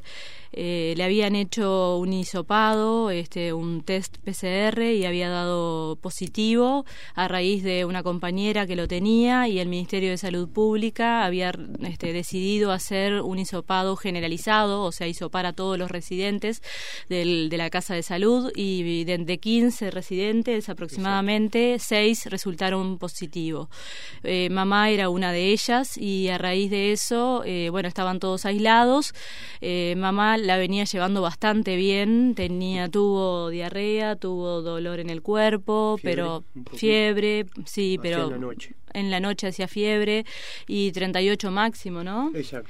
Este, resfrío todo el tiempo, pero no nunca nos dijeron que era algo grave. La había ido a ver una doctora, la había auscultado y nos había dicho que los pulmones estaban limpitos. Había habían pasado 10 días de eso y veníamos nosotros muy contentos con la evolución de mamá. Hasta que el martes 6 de abril... El lunes. Eh, claro, el, sí, el martes. Sí, el martes 6 de abril a las 2 de la mañana, la dueña del residencial llama a mi hermano, a Simón. Ahí está. Sí, a las 2 de la mañana recibo una llamada en casa, este, donde me dice que iban a trasladar a mi madre este, al Casmo por eh, una pequeña eh, em, insuficiencia respiratoria, pero algo muy leve nos dijo. Estaba agitada, mm. este, a lo cual ella me dijo, quédate tranquilo, Simón, que está bien, tu madre es por precaución, es para estabilizarla, es para darle un apoyo, este, pero siempre en, en, los papeles estábamos hablando de una tranquilidad. Oh, este, a lo cual también eh, en eso... Una, pregunta, perdón que, interrumpa. En ese residencial no hubo vacunación. Sí, hubo una primera, eso es importante decirlo. creo que lo más importante. Es importante decirlo. Eh, le dieron la Pfizer cinco días antes de que mamá tuviera síntomas. O sea, de que todos tuvieran. Este, esto es importante decirlo, sí, menos mal que lo decís. Vacunaron el, 22 de, marzo. El 22, de, marzo fue la vacunación de, de Pfizer. Y mamá empezó con síntomas el 27. de marzo. Es real, este, eh, y el hisopado dio positivo, el de, todos, el 31, el de los seis, el 31 de marzo. O sea, posterior a la vacunación, Exacto. dieron positivo. sí. Exacto. Ah, perdona que te corté, no, pero no, no, no, pero, era importante decir, está bueno que lo preguntes. Exacto. Simón, sigas. Era importante decirlo, eh, no obviar esa, esa información porque realmente eso es lo que no, no, nos llama la atención profundamente, ¿no? Eh, cómo eh, a la gente la, la, vacunan y claro, es, es realmente es eh, introducir el, virus adentro, ¿no? Y no se sabía si, si ellos tenían o no un test, o sea, no, no había test anterior, ¿me o sea, no había un test anterior. Ah, perdón, perdón, ah, eso... Sí. Tenemos tiempo, así que ustedes tranquilos. Yo entiendo que es difícil. Queremos decir todo. No, no, no, tenemos tiempo. Hay tiempo, así que vamos a ir abordando los temas suave, eh, por eso los citamos hasta ahora. Para, y por eso postergamos una columna que teníamos, porque creo que darle prioridad a todo esto para que la gente tranquila entienda. Primero, vimos los casos, este de, las muertes en, geriátricos. Sí, fraiventos. Fraiventos, donde salieron a decir que, que no, no, no habían sido vacunados y que por una supuesta este mm, algún síntoma que sintieron algunos de los viejitos mm. decidieron realizar testeos mismo del, de la, del Ministerio de Salud Pública dicen que los que fueron testeados y dado de positivo de COVID-19 no podrán recibir la vacuna por X tiempo. ¿Recuerdan, no? Sí, yo... Si yo mal no recuerdo, los testeos positivos hasta la fecha no recibirán la vacuna eh, en un plazo de seis meses, si no me equivoco. ¿Cómo puede ser que vacunen sin un testeo previo a los viejitos? Primer, primer, primer tema.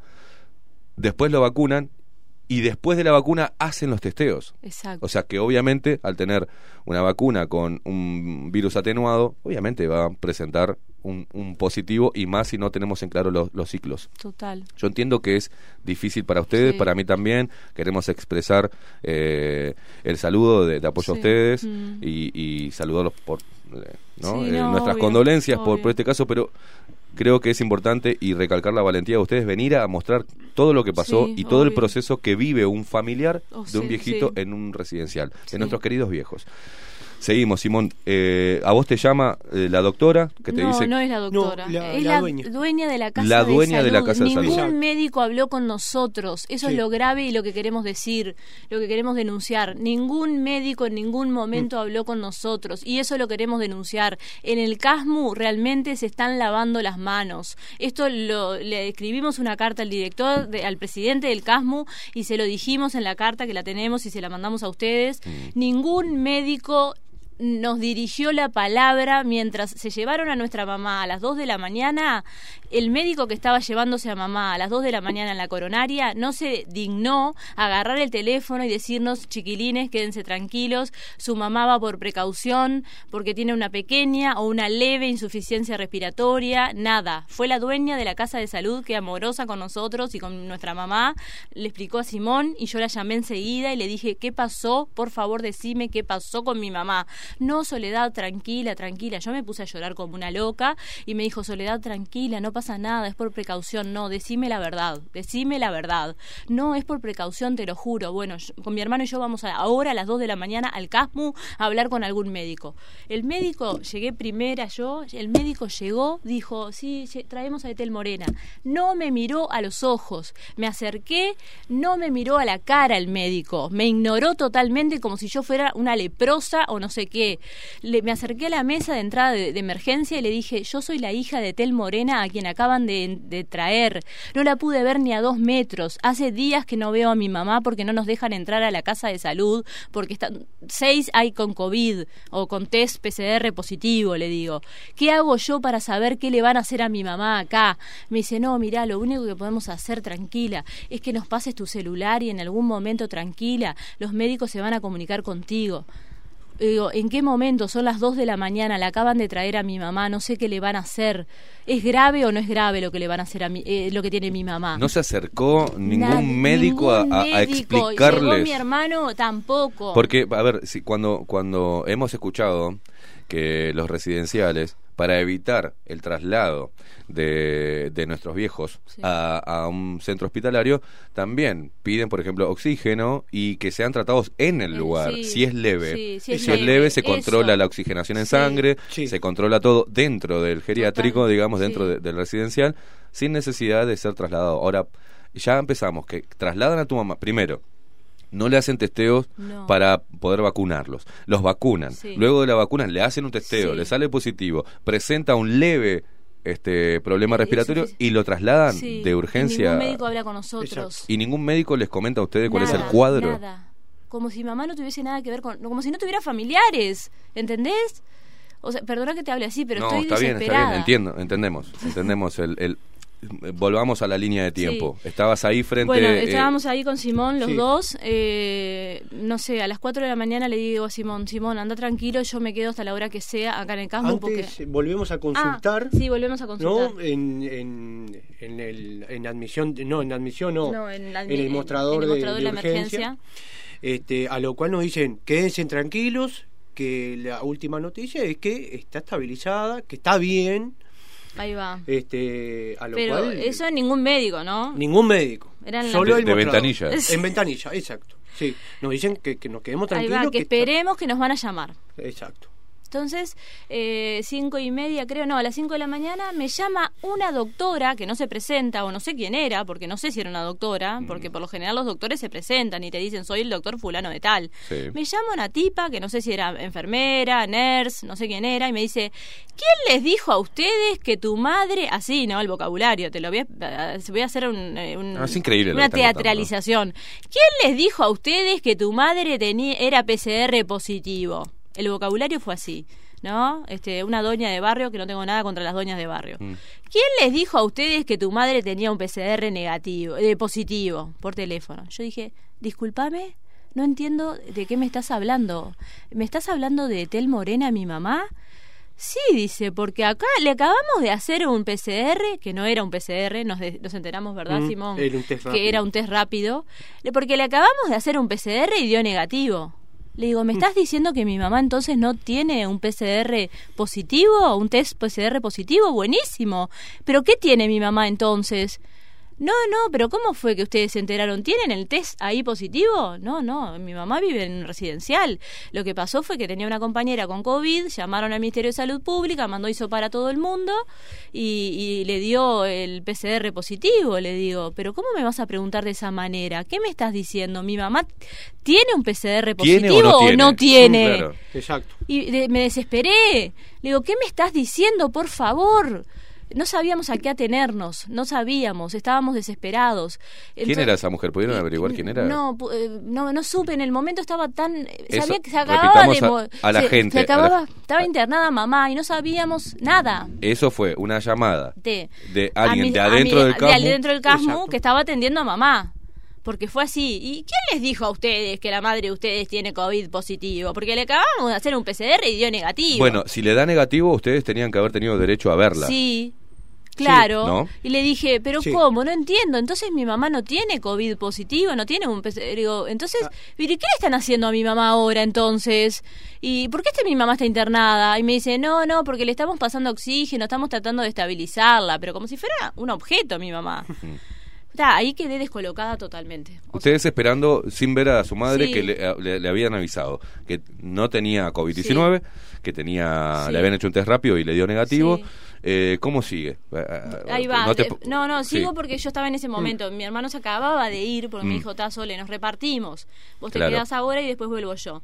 Por eso lo estoy contando yo. Entonces, eh, a las 6 de la mañana, seis- casi 6 de la mañana, me llama otra, otra no sé si era enfermera, y me dice, ay, eh, disculpa, un familiar de Tel Morena, sí, soy la hija, estoy acá esperando, estoy en el CASMU, le digo. Si quieren hablar conmigo, por favor, vengan, estoy en el CASMU, esperando que se comuniquen con nosotros. Mi hermano se acaba de ir, pero va a volver.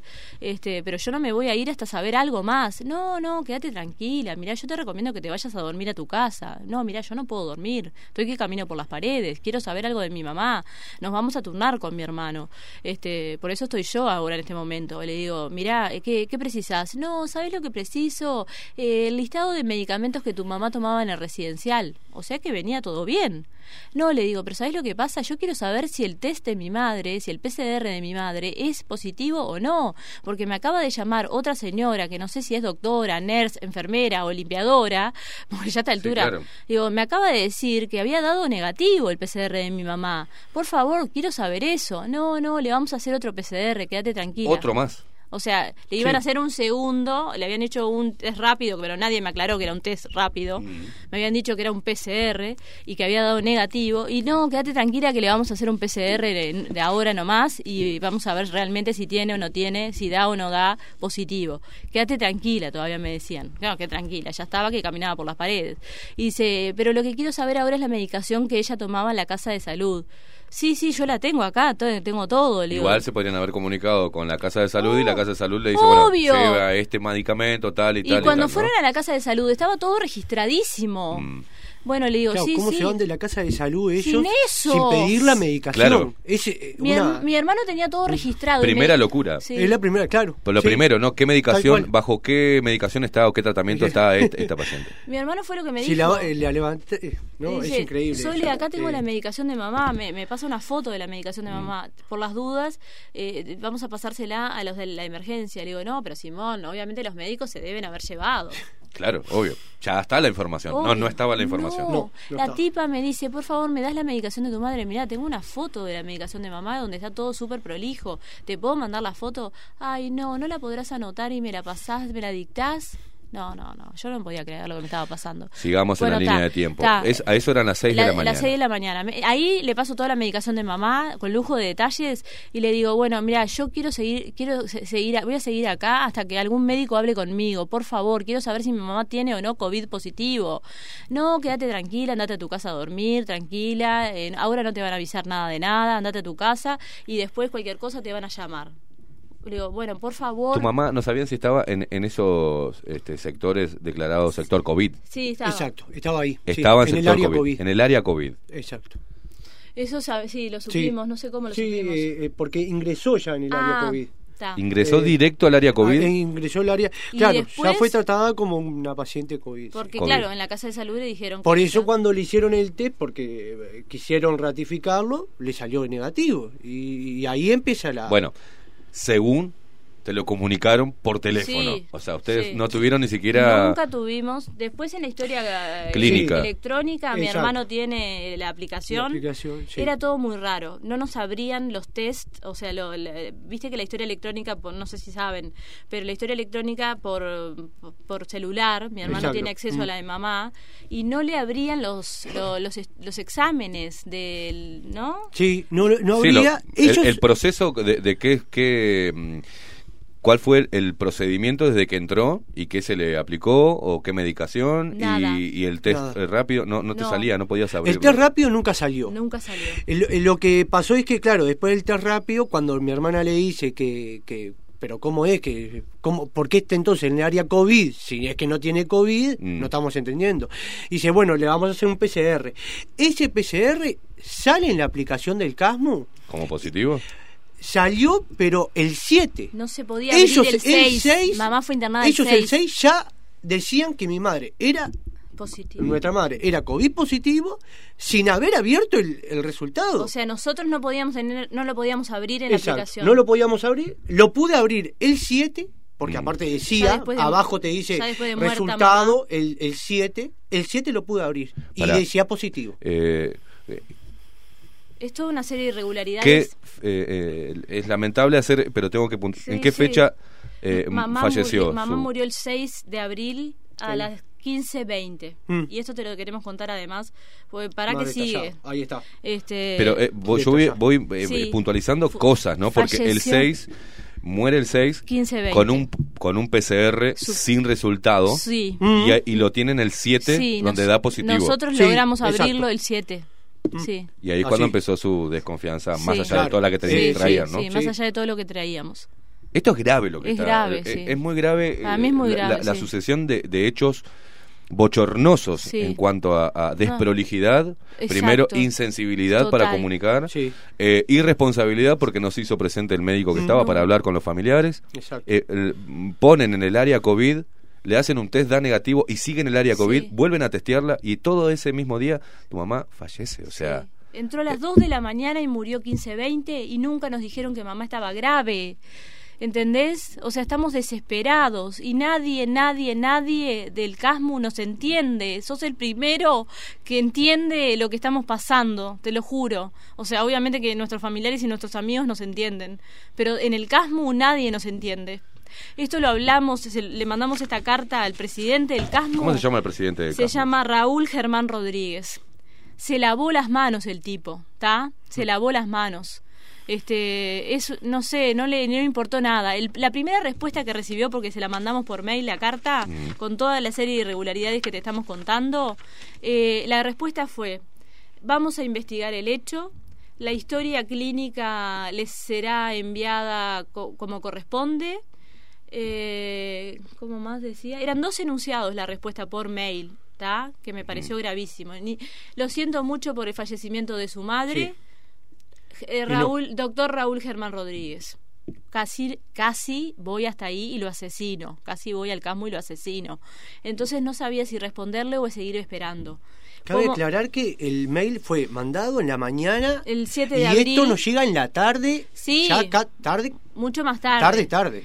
Eh, No, pará, me Ah. llamó, porque mi Y mamá, mi mamá noche. trabajó 25 años, era licenciada en registros médicos, trabajó 25 años en el CASMU. La conoce todo el mundo a mi mamá en el CASMU, ¿entendés?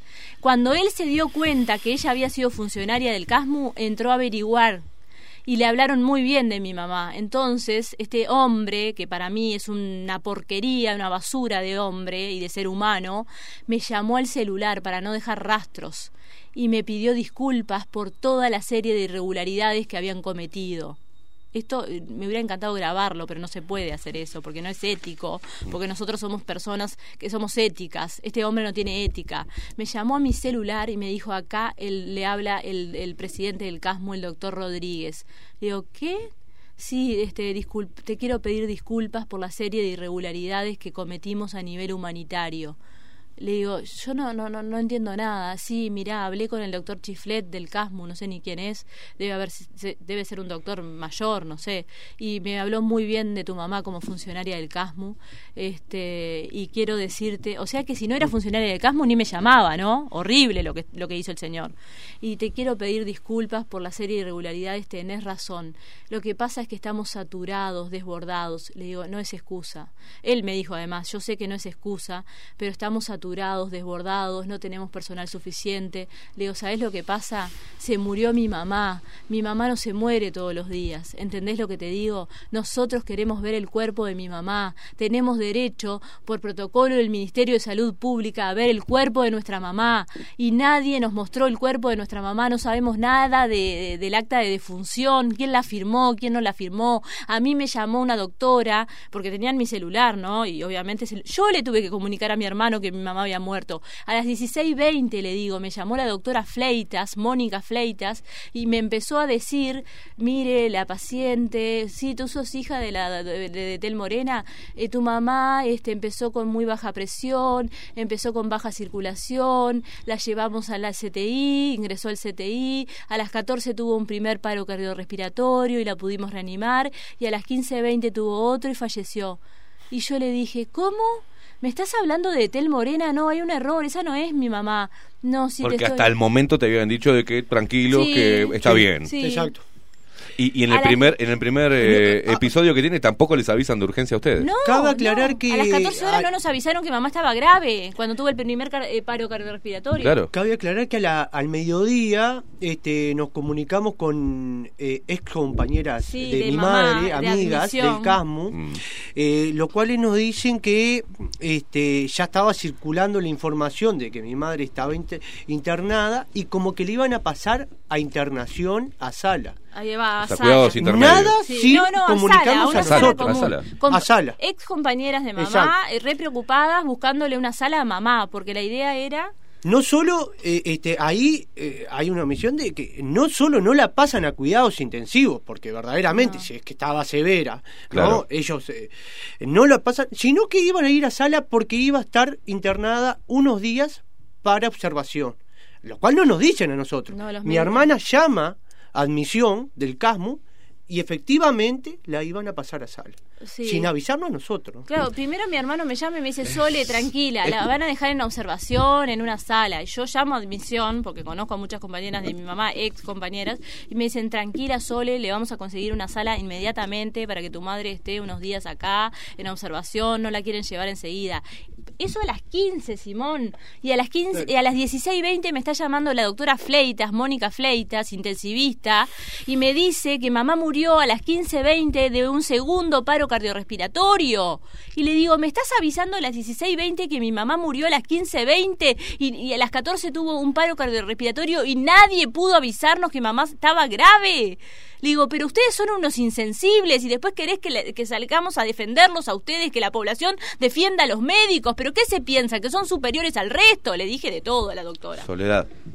No, perdona, Entiendo, pero estoy entiende. No, no puedo creer, no, En- porque en- le se quiero matar. entiende, se entiende, se entiende. Se entiende la bronca, eh, también se entiende la impotencia, pero eh, es mi deber tratar de no dejar pasar ningún detalle para que esto llegue a donde tiene que llegar. Ahora, lamentablemente fallece tu mamá con todas las irregularidades que, que ustedes vienen mm, este, mm, describiendo hasta el momento. Luego, ¿cómo es el protocolo para que la gente entienda? Tranqui, este, este, Simón, si podés decirlo, porque... Bien. Este, no, eh, antes de eso quería aclarar, eh, quería eh, uno de los temas aclara el, me- el, eh, Raúl Rodríguez, le aclara a mi hermana, El presidente del el presidente del CASMU le dice, eh, aclaró que los médicos de su institución no habían estado a la altura del nivel humanitario. Me lo dijo por Reconoce por teléfono que ellos no habían estado al, al- a la altura del nivel Los humanitario. protocolos dicen que eh, una persona una persona que fallece por con, bueno con este tipo de enfermedad contagiosa al parecer este no puede hacerse una autopsia para Exacto. saber No Sí. pedimos autopsia Sí, nosotros. no. ¿ah? porque no, no, no- así No, lo dicta el protocolo Sí, por ¿ah? eso, no lo pedimos. Eh, Pedimos ver el cuerpo. no pudieron ver Cuando el- llama el presidente del CASMO a mi hermana, le dijo que lo lamentaba en una nueva llamada, que eh, entre todo eso fueron lapsos de minutos nomás, ¿no? La última si llamada será- que si- recibe- perdón si será importante la cantidad de omisiones y, y de contradicciones que lo llama personalmente el presidente del. Exacto. Sí, exacto. ¿Cuántas veces te va a llamar el presidente del CASMU? Me llamó y me habló media hora y me dijo, no, yo te entiendo que es importante para ustedes la despedida. Para mí fue muy importante y me empezó a hablar de la muerte de su madre. A mí qué me importa, que ya se había muerto hace cuánto, cuántos años tiene ese tipo. 60 años debe tener, ¿qué me importa? Ya le pasó eso a él. No tiene nada que ver una cosa No. con la otra. Buscando una cierta Exacto, complicidad para aplacar un para poco la- aplacarme a mí, porque me vio que estaba como loca cuando le mandé el mail y dijo, a esta tipa la tengo que tranquilizar porque es capaz de cualquier cosa. Entonces, y sí, soy capaz de cualquier cosa. ¿Qué derechos se violaron después de hecho que no pudieron ver a su mamá? Pará, primero? entonces, no, mira lo que me dijo, no, yo los entiendo a ustedes porque para mí fue muy importante despedirme del cuerpo de mi mamá, pero este le digo, nosotros queremos tener la misma posibilidad que tuviste vos. Pero ¿sabés lo que pasa, Soledad? El cuerpo ya fue entregado a Martinelli. Quiere decir que mientras que nosotros íbamos al Casmo a pedir el reconocimiento De nuestra de madre. nuestra madre, ellos nos estaban llevando a nuestra madre por atrás. Nos estaban llevando a, A nuestra- Martinelli. a Martinelli. Sin consentimiento de los hijos, No, no, sin esto- reconocimiento. Esto, esto es, un- es una locura esto. O sea, Y, y lo peor es que por eso es tan importante lo que ustedes están haciendo hoy.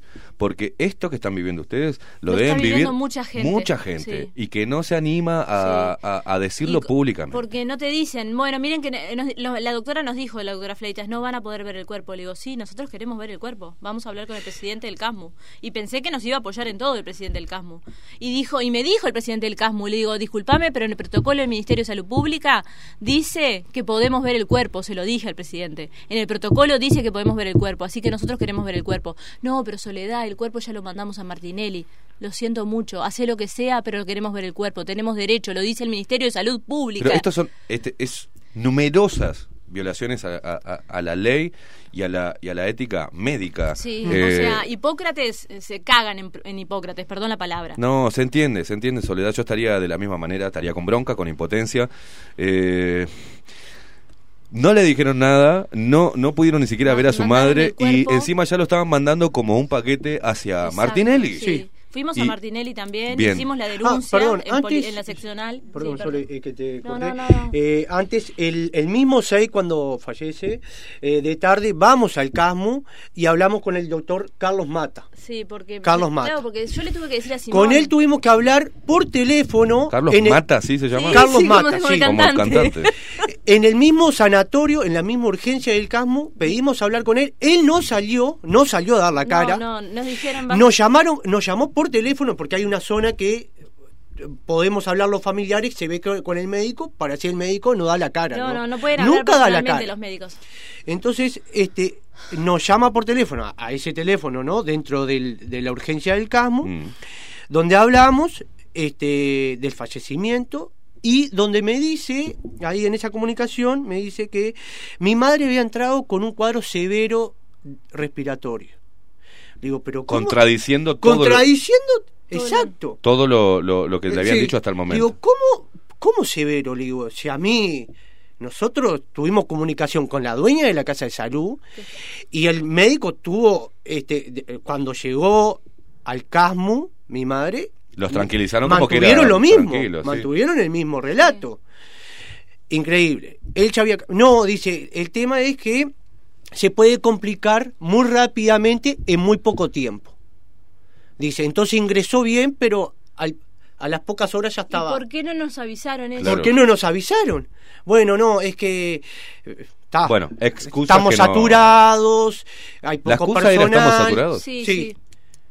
Hay poco, hay poco... Eso nos dijo también la doctora Fleites. ¿Cómo vieron ustedes este, cuando entraron al CASMU? ¿Estaba Yo lleno no- de gente? No, no, cuando No, no, a las 2 no de la mañana estaba vacía la emergencia. Habían creo que tre- tres Sí, personas. estábamos Simón y yo. ¿Cómo sigue, chicos? Para, para, Sí, para no, cerrar, eh, este, eh, sí. esto no se va a cerrar, pero por lo menos No, para cerrar eh, sí. su, Ah, to- eh, ah, toda la, eh, de- descripción. A lo último, Carlos Mata nos dice que... Que no vamos a poder ver el cuerpo. Que no vamos a poder. Sí, y nosotros le Y decimos... ahí es que arrancamos con eso del presidente. ¿No pudieron ver el cuerpo? No, no, no, No. lo vimos. La vamos O a... sea, que- fue, fue a Martinelli y Sí. a Cajón Cerrado Sí. y no pudieron ver. No, todavía no la cremamos ni nada, porque seguimos peleándola. eh, Contratamos un abogado. El abogado nos dijo que fuéramos a la seccional policial más, más cercana. Hicimos la denuncia de que no pudimos ver el cuerpo. Eh, el fiscal habló con el comisario y el fiscal les dijo que eh, de ninguna manera en, en este escenario de pandemia el fiscal no podía obligar a ningún médico a que los, los familiares viéramos a un cuerpo con un PCR positivo, un test de PCR positivo. O sea, los fiscales no pueden obligar a los médicos a que los familiares vean eh, a un Reconozcan fallecido. el cuerpo de, de- de- Exacto, lo fa- Mm. eso dijo el fiscal. Los fiscales no podemos meternos en este momento, en este escenario de pandemia y no po- eh, a obligar a un médico para que vea, a- para que reconozca el cuerpo de, su, increíble. de su familiar. Entonces, ¿sabes la conclusión que sacamos? Estamos en el peor momento del poder médico. O sea, Sí. el poder médico existía en el siglo XIX y sigue existiendo ahora. O sea, son una mafia, ¿no? Los- Sí. eh, no puedo generalizar, me dedico a la investigación en educación, pero no por eso no puedo generalizar. Pero la mayoría de los médicos acá se creen superiores y se creen que están por encima del resto. Chicos, eh, nos va quedando poco tiempo, eh, se ha dicho mucho.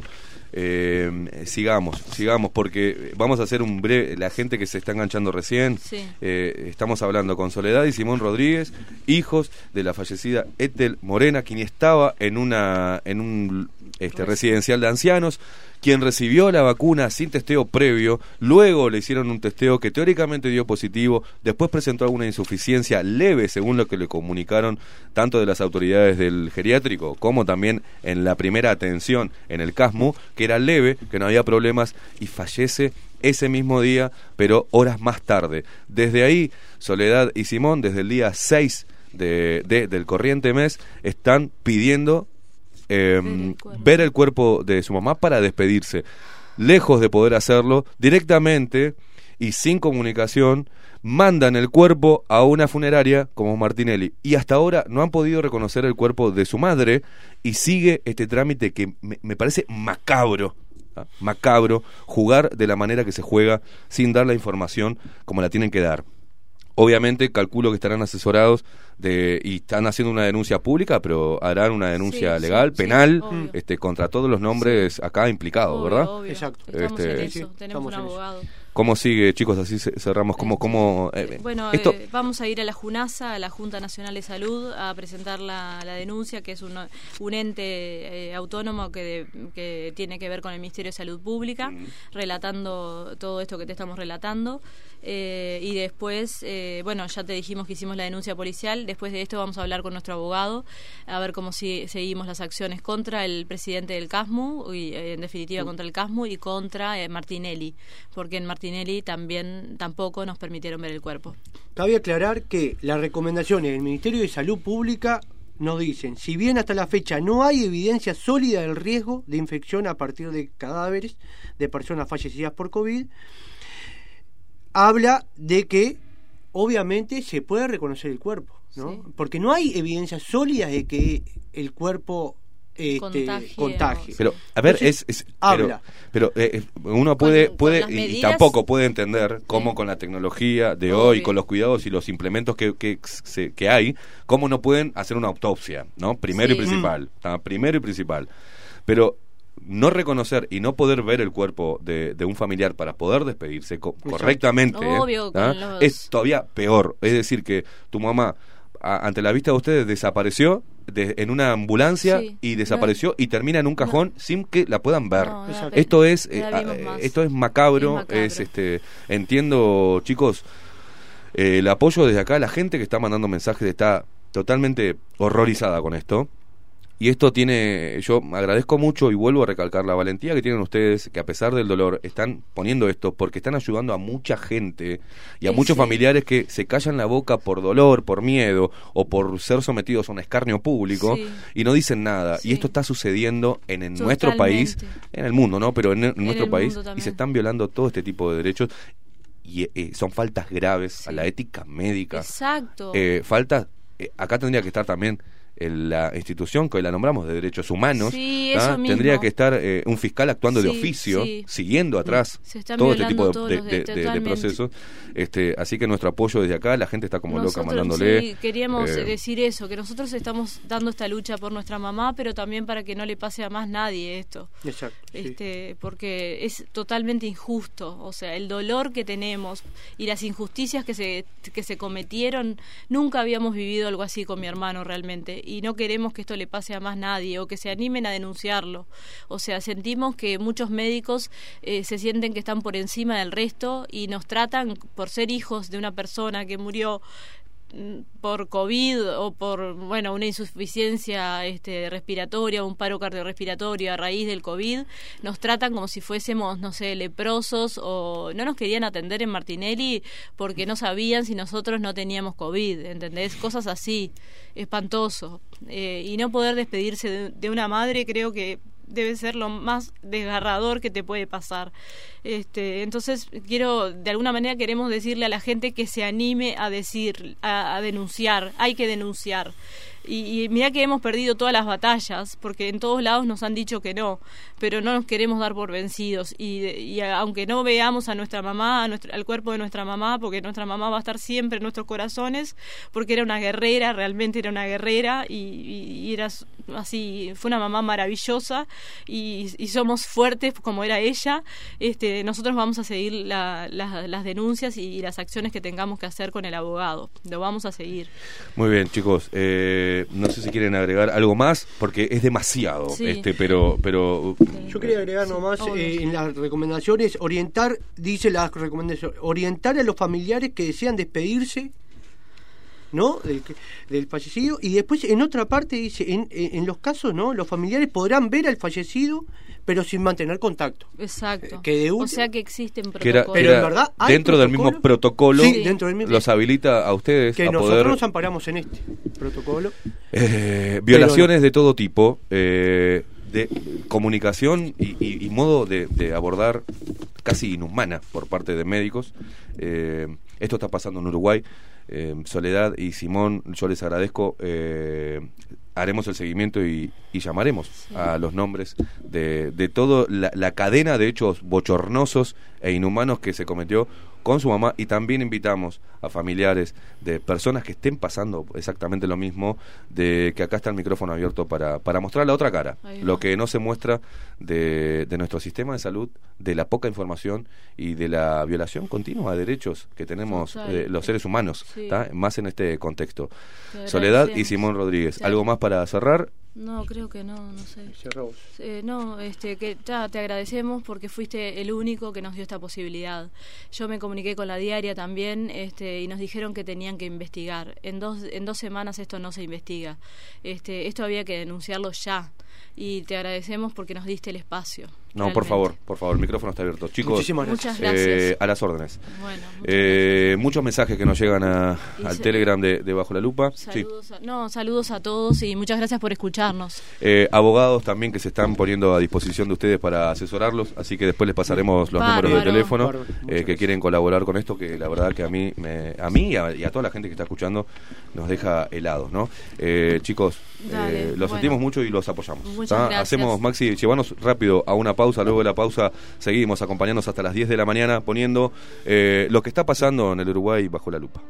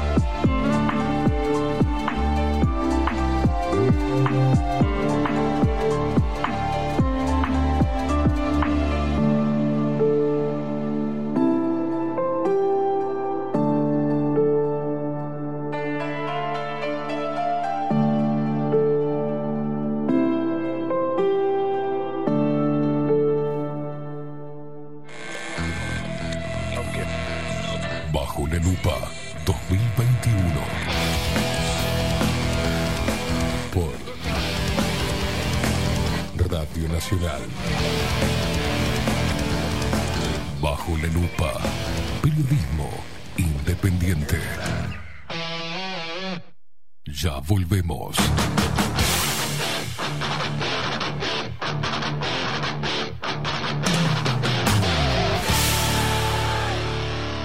Bajo la lupa. En Homeopatía Farmeco, Farmacia Ecológica del Uruguay, nos dedicamos exclusivamente a la elaboración de productos naturales con los más altos estándares de calidad y seguridad. Homeopatía, terapias florales, fitomedicamentos, fórmulas magistrales, cosmética natural y alimentos naturales. Estamos en nuestras dos casas, Constituyente 1735 y en Zabala 1377. Teléfono 2 403 2341, WhatsApp 095 85 532. En la web www.farmeco.com.uy. Enviamos a todo el país. Café Jurado, directamente desde la planta hasta su propia taza, siempre garantizando la mejor calidad. Café Jurado, su cuerpo, su intenso sabor y su aroma hacen de nuestro café un placer único. Desde 1912, pasión por el café. La Carola. 13 años haciendo las mejores paellas y tortillas españolas de Montevideo. Sus chefs, Marcos y Carola, no solo ofrecen las mejores paellas, sino que también tienen las mejores pavlovas de la ciudad. Cuentan con un jardín exclusivo para tapeos, degustaciones de vinos y reuniones familiares. También ofrecen un menú express con opción de pasta y jugos naturales. De martes a viernes a partir de las 20 horas, sábados y domingos, también al mediodía. Instagram, La Carola Tapas. Gonzalo Ramírez 2225, esquina Juan Polié. Reserva tu lugar 099 24 20 72. La Carola, el clásico de la ciudad. Mercado de Carnes La Vaquilla. Ofrece a sus clientes los mejores cortes y la mejor atención. Ventas por mayor y menor. Descuentos especiales a parrilladas, colegios y caterings. Envíos sin cargo. Teléfono 2-208-9877. Horarios de lunes a sábados de 7 a 13.30, de 17 a 20 horas. Domingos de 8 a 13 horas. El tierno sabor de nuestras mejores carnes a su mesa. Mercado de Carnes La Vaquilla. Avenida San Martín, 2555. Teléfono 2-208-9877. Envíos sin cargo. La imagen lo es todo. Adolfo Blanco, fotógrafo profesional. Una buena foto guarda tus recuerdos y también puede vender tus productos. Cobertura fotográfica de cumpleaños, bodas, eventos empresariales, retratos, books, fotos de productos, fotos para web. Fotógrafo profesional, Adolfo Blanco, 099-150-092. ¿Querés saber cómo tu cuota mensual de vida se transforma en esto? ¿En esto? ¿En esto? ¿O en esto? Mira, te voy a mostrar. Ingresás a vidashop.com.uy o descargas la app en Android o iOS. Creas tu cuenta y completás el formulario. Tu cuota mensual se va a convertir en vida pesos para que puedas canjear productos o los transfieras a la persona que quieras. Disfruta todos los beneficios de VidaShop y compartí vida. Ingresá en vidashop.com.uy o descargala en Android o iOS. Vida, tu servicio de compañía. Hola, ¿cómo estás? Mi nombre es Maru Ramírez. Soy locutora profesional desde hace 26 años. Cuando me preguntan, ¿cualquier persona se puede dedicar a la locución? Mi respuesta es bien sencilla. El 20% es la voz y el 80% es lo que vos haces con ella. En los workshops que doy de locución comercial, descubriremos no solo si quieres ser parte de este mundo, sino también cómo trabajar de tu voz, cómo organizarte, cómo ejercitar tu voz para una mejor dicción, modulación y respiración. No, no importa que no tengas conocimiento de locución. Lo que importa son las ganas de aprender y descubrir un mundo nuevo que te pueda ayudar a conocer tu voz y una nueva forma laboral. Te espero. Dale, comunicate por WhatsApp al 095-062-082 o por Instagram, arroba marulocutora. La 30. Radio Nacional. Puso la mañana de las radios bajo la lupa. Esteban Queimada hace periodismo en serio. De lunes a viernes, de 7 a 10. Bajo la lupa y agárrate fuerte. La 30 1130 AM. Escribinos por Telegram. Arroba bajo la lupa uy.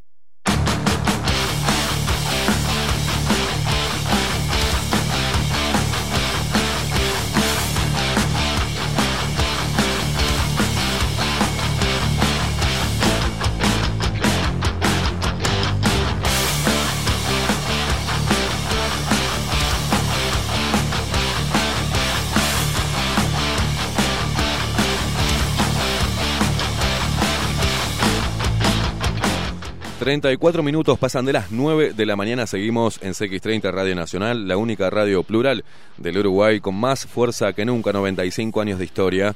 Y seguimos haciendo historia. Y en el periodismo independiente y en nuestro programa no le sacamos, este, no, no le damos muchas vueltas cuando. ¿qué, ¿Qué es lo que deberíamos estudiar, digamos? Porque eh, el relato de Soledad y Simón Rodríguez, hijos de la fallecida Etel Morena, Etel Morena, eh, tienen la denuncia y son los hijos. ¿Qué es lo que tengo que, qué es desde el periodismo, qué es lo que tenemos que analizar, como le dijeron otros colegas cuando ellos se comunicaron? ¿Qué es lo que hay que analizar e investigar cuando la denuncia parte directamente desde los familiares de un fallecido? donde ellos hicieron una denuncia policial, donde ahora van a iniciar acciones legales. O sea, ¿qué es lo que, qué es lo que hay? ¿Vos entendés eso, Maxi Pérez? ¿Qué es lo que hay que analizar? ¿Qué es lo, hay, qué lo que hay que ver cuando no sale de nosotros la denuncia, sino directamente de, de familiares, donde se violan, eh, según el relato de los hijos, se violaron todos los códigos éticos y morales. ¿Y cómo puede ser que en Uruguay le tiemble tanto el pulso para algo y no para otra cosa? Es decir, no les tiembla la voz ni el pulso en, para escribir o hablar acerca de los inconscientes que no se vacunan y de dar una y otra vez en forma repetida 24/7 la cifra de muertos por COVID y decirte que el COVID te mata y no son capaces de mostrar y decir que las personas y los viejitos que se vienen muriendo en su mayoría recibieron una vacuna y luego de la vacuna murieron. ¿Cómo pueden omitir ese detalle tan importante? ¿Tienen miedo de ser tildados de conspiranoicos, de negacionistas, de antivacunas? A ver, señores, forma parte de los hechos, de la cronología. En este caso, como en otros, venían bien hasta que fueron vacunados. Luego de vacunados le hacen un testeo, no le hicieron un testeo previo, como salió la dueña o la encargada de este residencial de ancianos de Fray Ventos a decir que no, no iba a permitir, ustedes escuchen bien, dijo que no iba a permitir que le pusieran una vacuna sin los testeos, porque había este, rumores o sospechas de COVID-19. Pero en otros residenciales sí, no hay problema. Vacunemos a los viejos sin hacerle un testeo, sin hacerle un análisis clínico, sin chequear la historia, sin ver los medicamentos que están tomando. Nada. Todo lo que describieron los chicos hace un ratito en el programa fue es, es tremendo. Es tremendo. Nosotros venimos haciendo hincapié las violaciones a los derechos humanos que hay. ¿Cómo puede ser que tengas un familiar, tu viejo, tu vieja, que entre, que no te lo dejen ver, que no te den información, que no se presente un médico con nombre y apellido y te diga cuál es la situación de tu familiar y que encima te comuniquen que murió y no te dejen ver el cuerpo y ya directamente lo lleven como si fuera un paquete para una funeraria y que en la funeraria no te permitan verlo. ¿Qué clase de locura, en qué clase de locura estamos metidos? ¿Y qué clase de complicidad, independientemente de apegarse a los protocolos, en qué clase de complicidad estamos metidos. ¿Por qué no se puede analizar y no se puede empezar a poner el foco y la lupa en las reacciones adversas a la vacuna en diferentes personas de diferente edad con cierta vacuna y sin tener un análisis clínico ni, un, ni siquiera un test serológico? confinando a los viejos a no ver a sus familiares encerrados como si fuera la cárcel de Sin Sin, metidos ahí sin ver a sus familiares, con una televisión continuamente prendida, calculo, llenándolos de miedo, como si fuera un puto campo de concentración. ¿Dónde está la parte humana? ¿Dónde está aquellos humanistas? ¿Dónde está la institución nacional de derechos humanos? ¿Dónde está la JUNASA? ¿Dónde está el gobierno? ¿Dónde está el Ministerio de Salud Pública? Esto se trata de seres humanos, señores, no de ratas de laboratorio. Se trata de seres humanos. Se trata de el derecho que tenemos a la información desde todos los ángulos y a la información de qué se hace con nuestros familiares.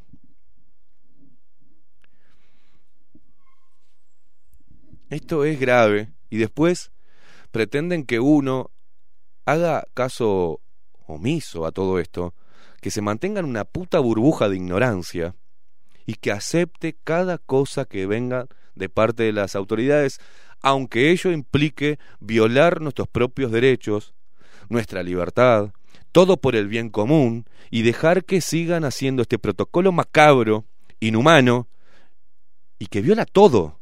La ética, ¿Dónde queda la ética de estos médicos? De esta entidad como otras. ¿Por qué nos cuesta decir que las instituciones médicas reciben dinero por tener un paciente COVID internado? ¿O es mentira? ¿O van a salir también a decir que lo que salga debajo de la lupa, lo que estoy diciendo, mmm, es cuestionable? No, señores. Hay plata detrás de todo esto y hay una locura que yo quiero ver algún puto gobernante que realmente ponga las pelotas y pare con esta locura. Pare con esta locura. Campañas y dinero con diferentes personas diciendo tenés que vacunarte y continuamente en la televisión, en los ómnibus, en todos lados, como si fuera la, la novela de Orwell, el gran hermano diciéndote vacunate, vacunate, no seas hijo de puta, vacunate, a pesar de que traiga todo este tipo de complejidades y violaciones y desinformación y estos hechos inhumanos que se están cometiendo con nuestros propios compatriotas. Y ahí no vamos a salir a criticar a un médico, no. Hay que aplaudirlos.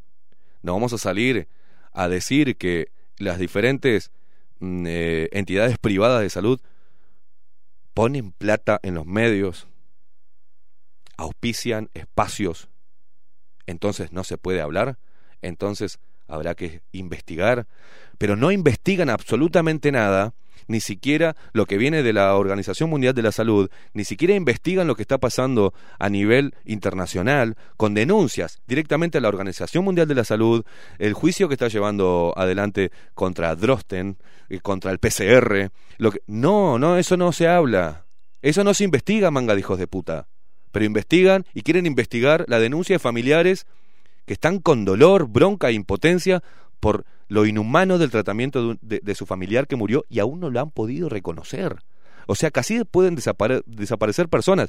Murió de COVID, lo meten adentro de un cajón, lo mandan directamente a una funeraria y no permiten que los familiares lo puedan ver. ¿Pero dónde estamos? ¿Qué es esto? ¿Qué carajo es esto?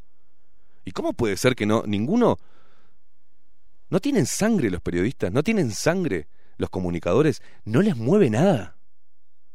Pueden dormir tranquilos con todo esto, así como este caso, nos han llegado otros casos que se están y no quieren exponerse, porque ya bastante que tienen con su dolor, como para salir a los medios a exponerlo.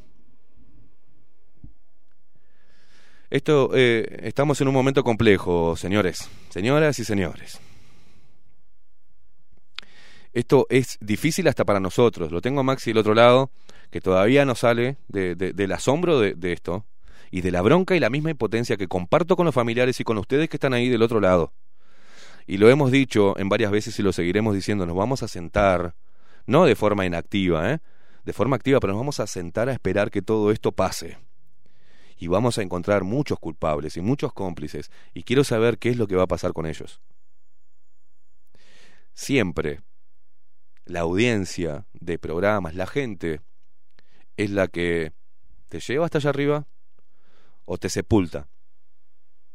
y quiero ver cómo los convencen después a la audiencia, cómo los convencen y le piden perdón por haberle fallado periodísticamente, por haber abonado al miedo, por haber llevado terror a familias a través de la televisión y a través de la radio, y no hayan tenido ni siquiera la dignidad de cuestionar al menos o intentar llevar un poco de tranquilidad. ¿Cuál es la tranquilidad que hay que llevar?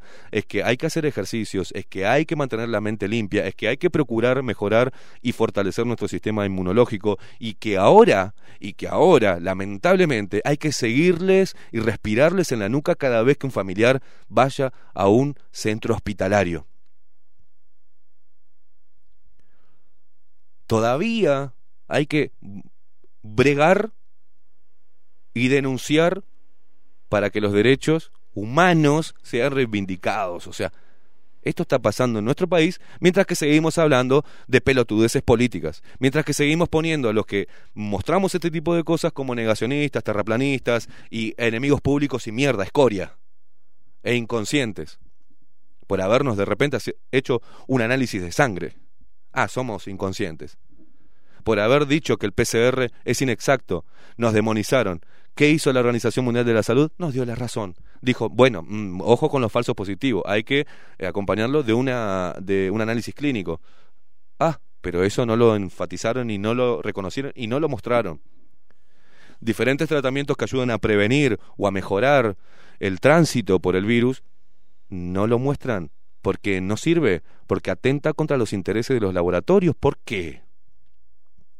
Este presidente, este gobierno, y la oposición y todo nuestro sistema político, ninguno sale, ninguno sale a decir basta.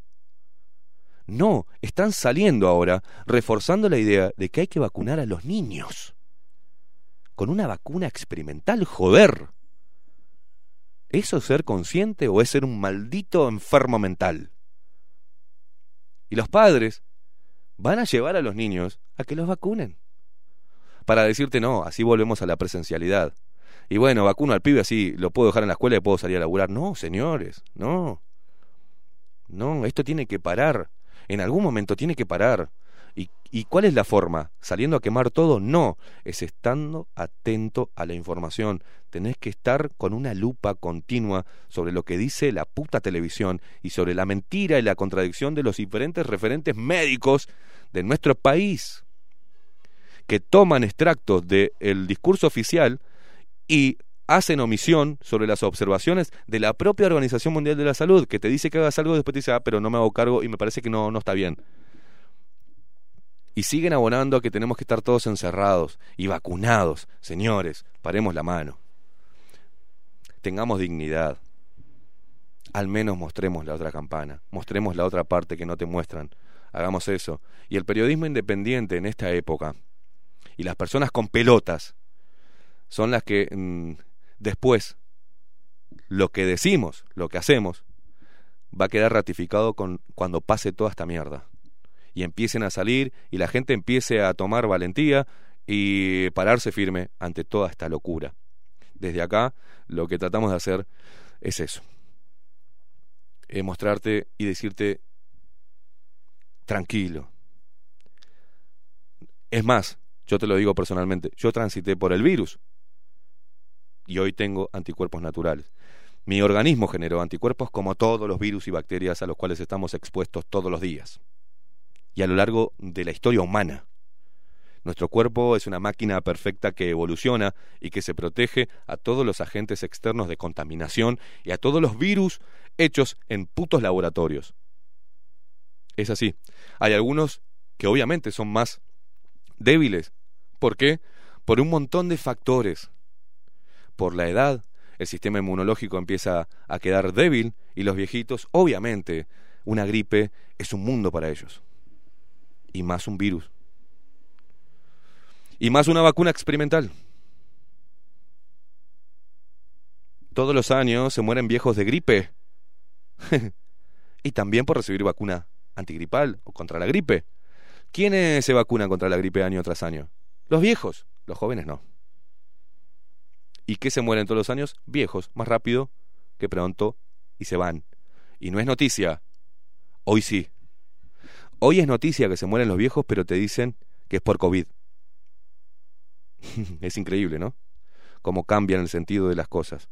Hoy hay enfermedades que ya no cuentan, que ya quedaron relegadas, que ya son tapadas con un PCR positivo. Esto es grave. Maxi, poneme música porque eh, para hacer lunes arrancamos bastante fuerte.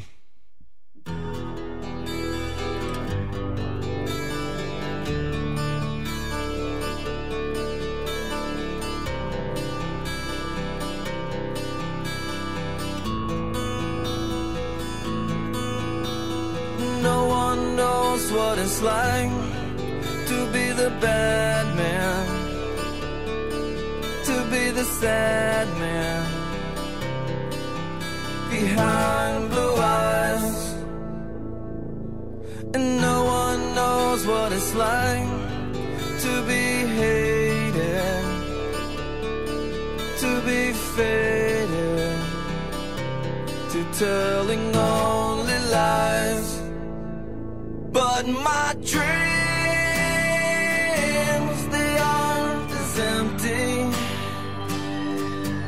as my conscience seems to be. I have hours only lonely. My love is vengeance that's never free.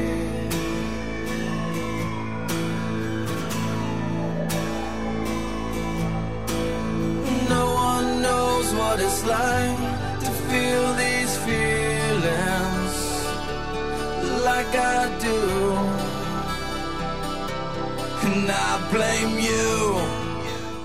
Terrible lo que me acaban de mandar por Telegram. No voy a dar el nombre por las dudas, porque trabaja en la salud. Pero en su... Hola Esteban, yo me di la primera dosis. Ahora tengo COVID, dice. Y mirá lo que dice la aplicación. Hay algo raro que no entiendo. ¿Qué dice la aplicación? Una dice que se dio Sinovac, con el nombre, el número de documento. Y la otra dice que se dio Pfizer. Y ahora, pregunta, esta persona, al final no sé qué vacuna recibí. En la misma aplicación, donde está en la base de datos como personal de la salud, que se dio una vacuna, en una le sale primero Sinovac y la otra Pfizer. No sabe qué vacuna le metieron en el cuerpo. Entre otra locura, ¿no? Eh, ahora me voy a comunicar contigo después de terminado el programa, que ya lo estamos haciendo, estamos en la parte final. La gente está súper caliente del otro lado, muchos mensajes eh, a nuestro Telegram. Eh, mucha indignación, mucha impotencia, mucha bronca y mucha preocupación también. Pero espero que este programa y el, lo que están haciendo, la denuncia que están haciendo Soledad y Simón Rodríguez, sirva. Lamentablemente, señores, a veces hay que utilizar terapia de shock para entender dónde estamos parados, para bajar un poco la histeria y empezar a abrir los ganchos. No sé en qué quedará la denuncia. No sé cómo zafarán tanto el CASMU como los, todos los implicados, desde el traslado hasta Martinelli. No sé dónde quedará. Ni idea. Lo único que sé es que ya el daño está hecho. Y no importa un resarcimiento económico, no importa que echen a alguien. Ya el daño lo hicieron. Un daño inhumano. ¿Ah? Entonces, espero que el programa de hoy y lo expuesto hoy y las pelotas que estamos poniendo y lo que nos estamos lo que nos estamos arriesgando a hablar de la forma que lo hacemos eh, no no nos traiga problemas a nosotros ni a los chicos que están denunciando sino a los que están haciendo mal las cosas. Nosotros desde nuestro lugar dormimos tranquilos y tratamos de tener la conciencia limpia en el acierto o en el error te estamos mostrando lo que está pasando si vos no lo querés ver perfecto si vos no lo querés aceptar, lo entendemos. Es inaceptable, es difícil. Es difícil entender o asimilar lo que está pasando. Es muy difícil y lo entiendo. porque eh, cualquier ser humano que tenga una pizca de humanidad dentro, esto le pega, le llega, le duele, lo preocupa, lo desmoraliza. Estamos ante un gran, un aparato, un sistema muy pesado.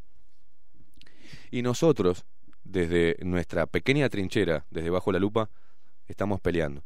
Y quienes apoyan esta lucha contra el puto sistema podrido y corrupto en el cual estamos todos metidos, es la dirección de la radio, de CX30 Radio Nacional, una radio que históricamente se opuso a las dictaduras y hoy sigue haciendo lo mismo porque nos estamos oponiendo a esta dictadura sanitaria, que tiene a muchos con bozal y muchos cómplices por omisión y otros por acción. Y vamos a seguir batallando. Gracias a la radio y gracias a ustedes que están ahí del otro lado, entendiendo qué es lo que estamos exponiendo, comprendiendo y apoyando al periodismo independiente, que no es más ni menos que esto, decir lo que está pasando, aunque sea cruel, y decirlo sin ningún tipo de adornos. Señores, nos tenemos que ir. Volvemos mañana, ¿eh? Volvemos mañana para seguir molestando. Nos vamos con Enemies de Shinedown porque somos enemigos de estas atrocidades que se están cometiendo en nombre del bien común y en nombre de la medicina y de la ciencia. Nos vemos mañana a partir de las 7 de la mañana para hacer esto que nos encanta, poner lo que está pasando y esta mierda en la cual estamos metida bajo la lupa.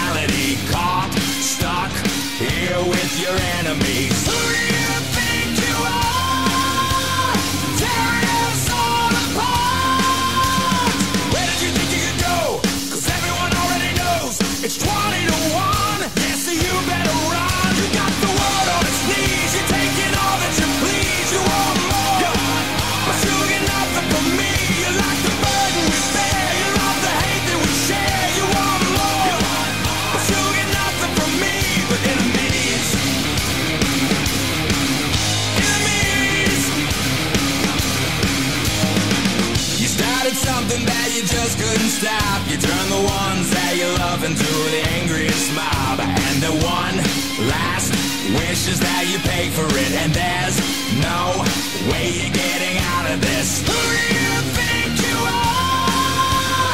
Tearing us all apart. Where did you think you could go? Cause everyone already knows it's 20